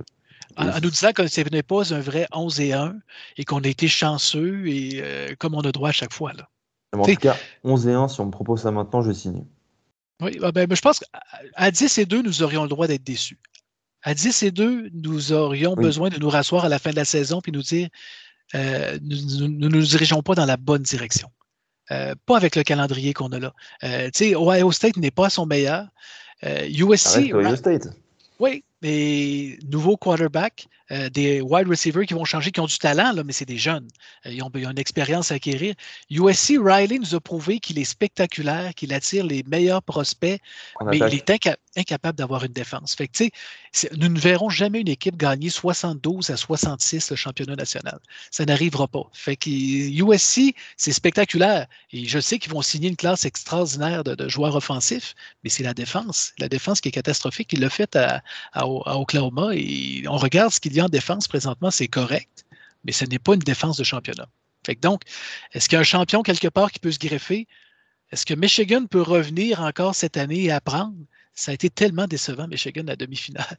Le, enfin, le Michigan, ce qui va jouer en leur faveur, c'est que leur saison, leur qualification playoff va se jouer sur euh, The Game. Oui. Euh, parce qu'ils ils ont des matchs interconférences euh, faciles au possible et et, voilà. Bref, moi je vois 11 victoires, une défaite aussi. Euh, je pense sincèrement que c'est pas manquer d'humilité que de donner ces deux chiffres, ce, nombre et ce chiffre, euh, parce qu'on a les ingrédients, on a progressé tout au long de la saison dernière, ce qui est une très bonne chose. On a des coachs en place, on a un des meilleurs quarterbacks du collège football, un calendrier qui nous permet d'aller loin, avec des matchs intéressants. Les deux matchs les plus importants seront à domicile. Euh, on a le droit de rêver et, voilà, je, pense que tous les ingrédients sont là. Il y aura de la hype autour aussi de Marcus Freeman et de, cette saison-là. Donc euh, il faut y croire et allez, 11-1. Bien joué. on, espère, du moins si ce n'est pas ça, ce sera un match le 1er janvier euh, dans un des gros bowls avec les, meilleures équipes. C'est qu'on n'a pas gagné depuis 1993. Euh, oui, effectivement. Qui, qui, nous colle à la peau. Euh, il y en a eu des coachs depuis. Rappelons-nous, on revient à notre bon vieux Lou Holtz euh, comme head coach. si vous voyez des images de colérique Lou Holtz, mais il reste que c'est le dernier coach à avoir gagné un championnat. Bref, on va se quitter avec ces, avec ces belles paroles, avec Lou Holtz, le dernier coach de Notre-Dame. Bah, tiens, on parlait de South Carolina tout à l'heure. J'ai vu quand même après, euh, avant le, le, bowl, avant le Gator Bowl face à, face à South Carolina, que des fans des Gamecocks disaient que Lou Hall, c'était avant tout un coach de leur équipe que de Notre-Dame. C'était assez drôle. Ben, je crois qu'il a été élu au temple de la renommée du, des, des, des, coachs à South Carolina. Je pense aussi, mais soyons quand même. Euh, ah oui. Respectons ce qu'il a fait, ce qu'il a fait à Notre-Dame. Bref, merci beaucoup, euh, Christian, d'avoir été avec moi pour, pour ce podcast. On l'a enregistré euh, pour votre gouverne le euh, dimanche 12 euh, mars. Donc, s'il y a des changements entre-temps, nous ne les avons pas vus, évidemment. voilà, moi, j'ai rien d'autre à dire, si ce n'est Go I Wish. Et, bonne saison. Bonne saison à tous. À bientôt. Merci, Christian. Au plaisir. Au revoir.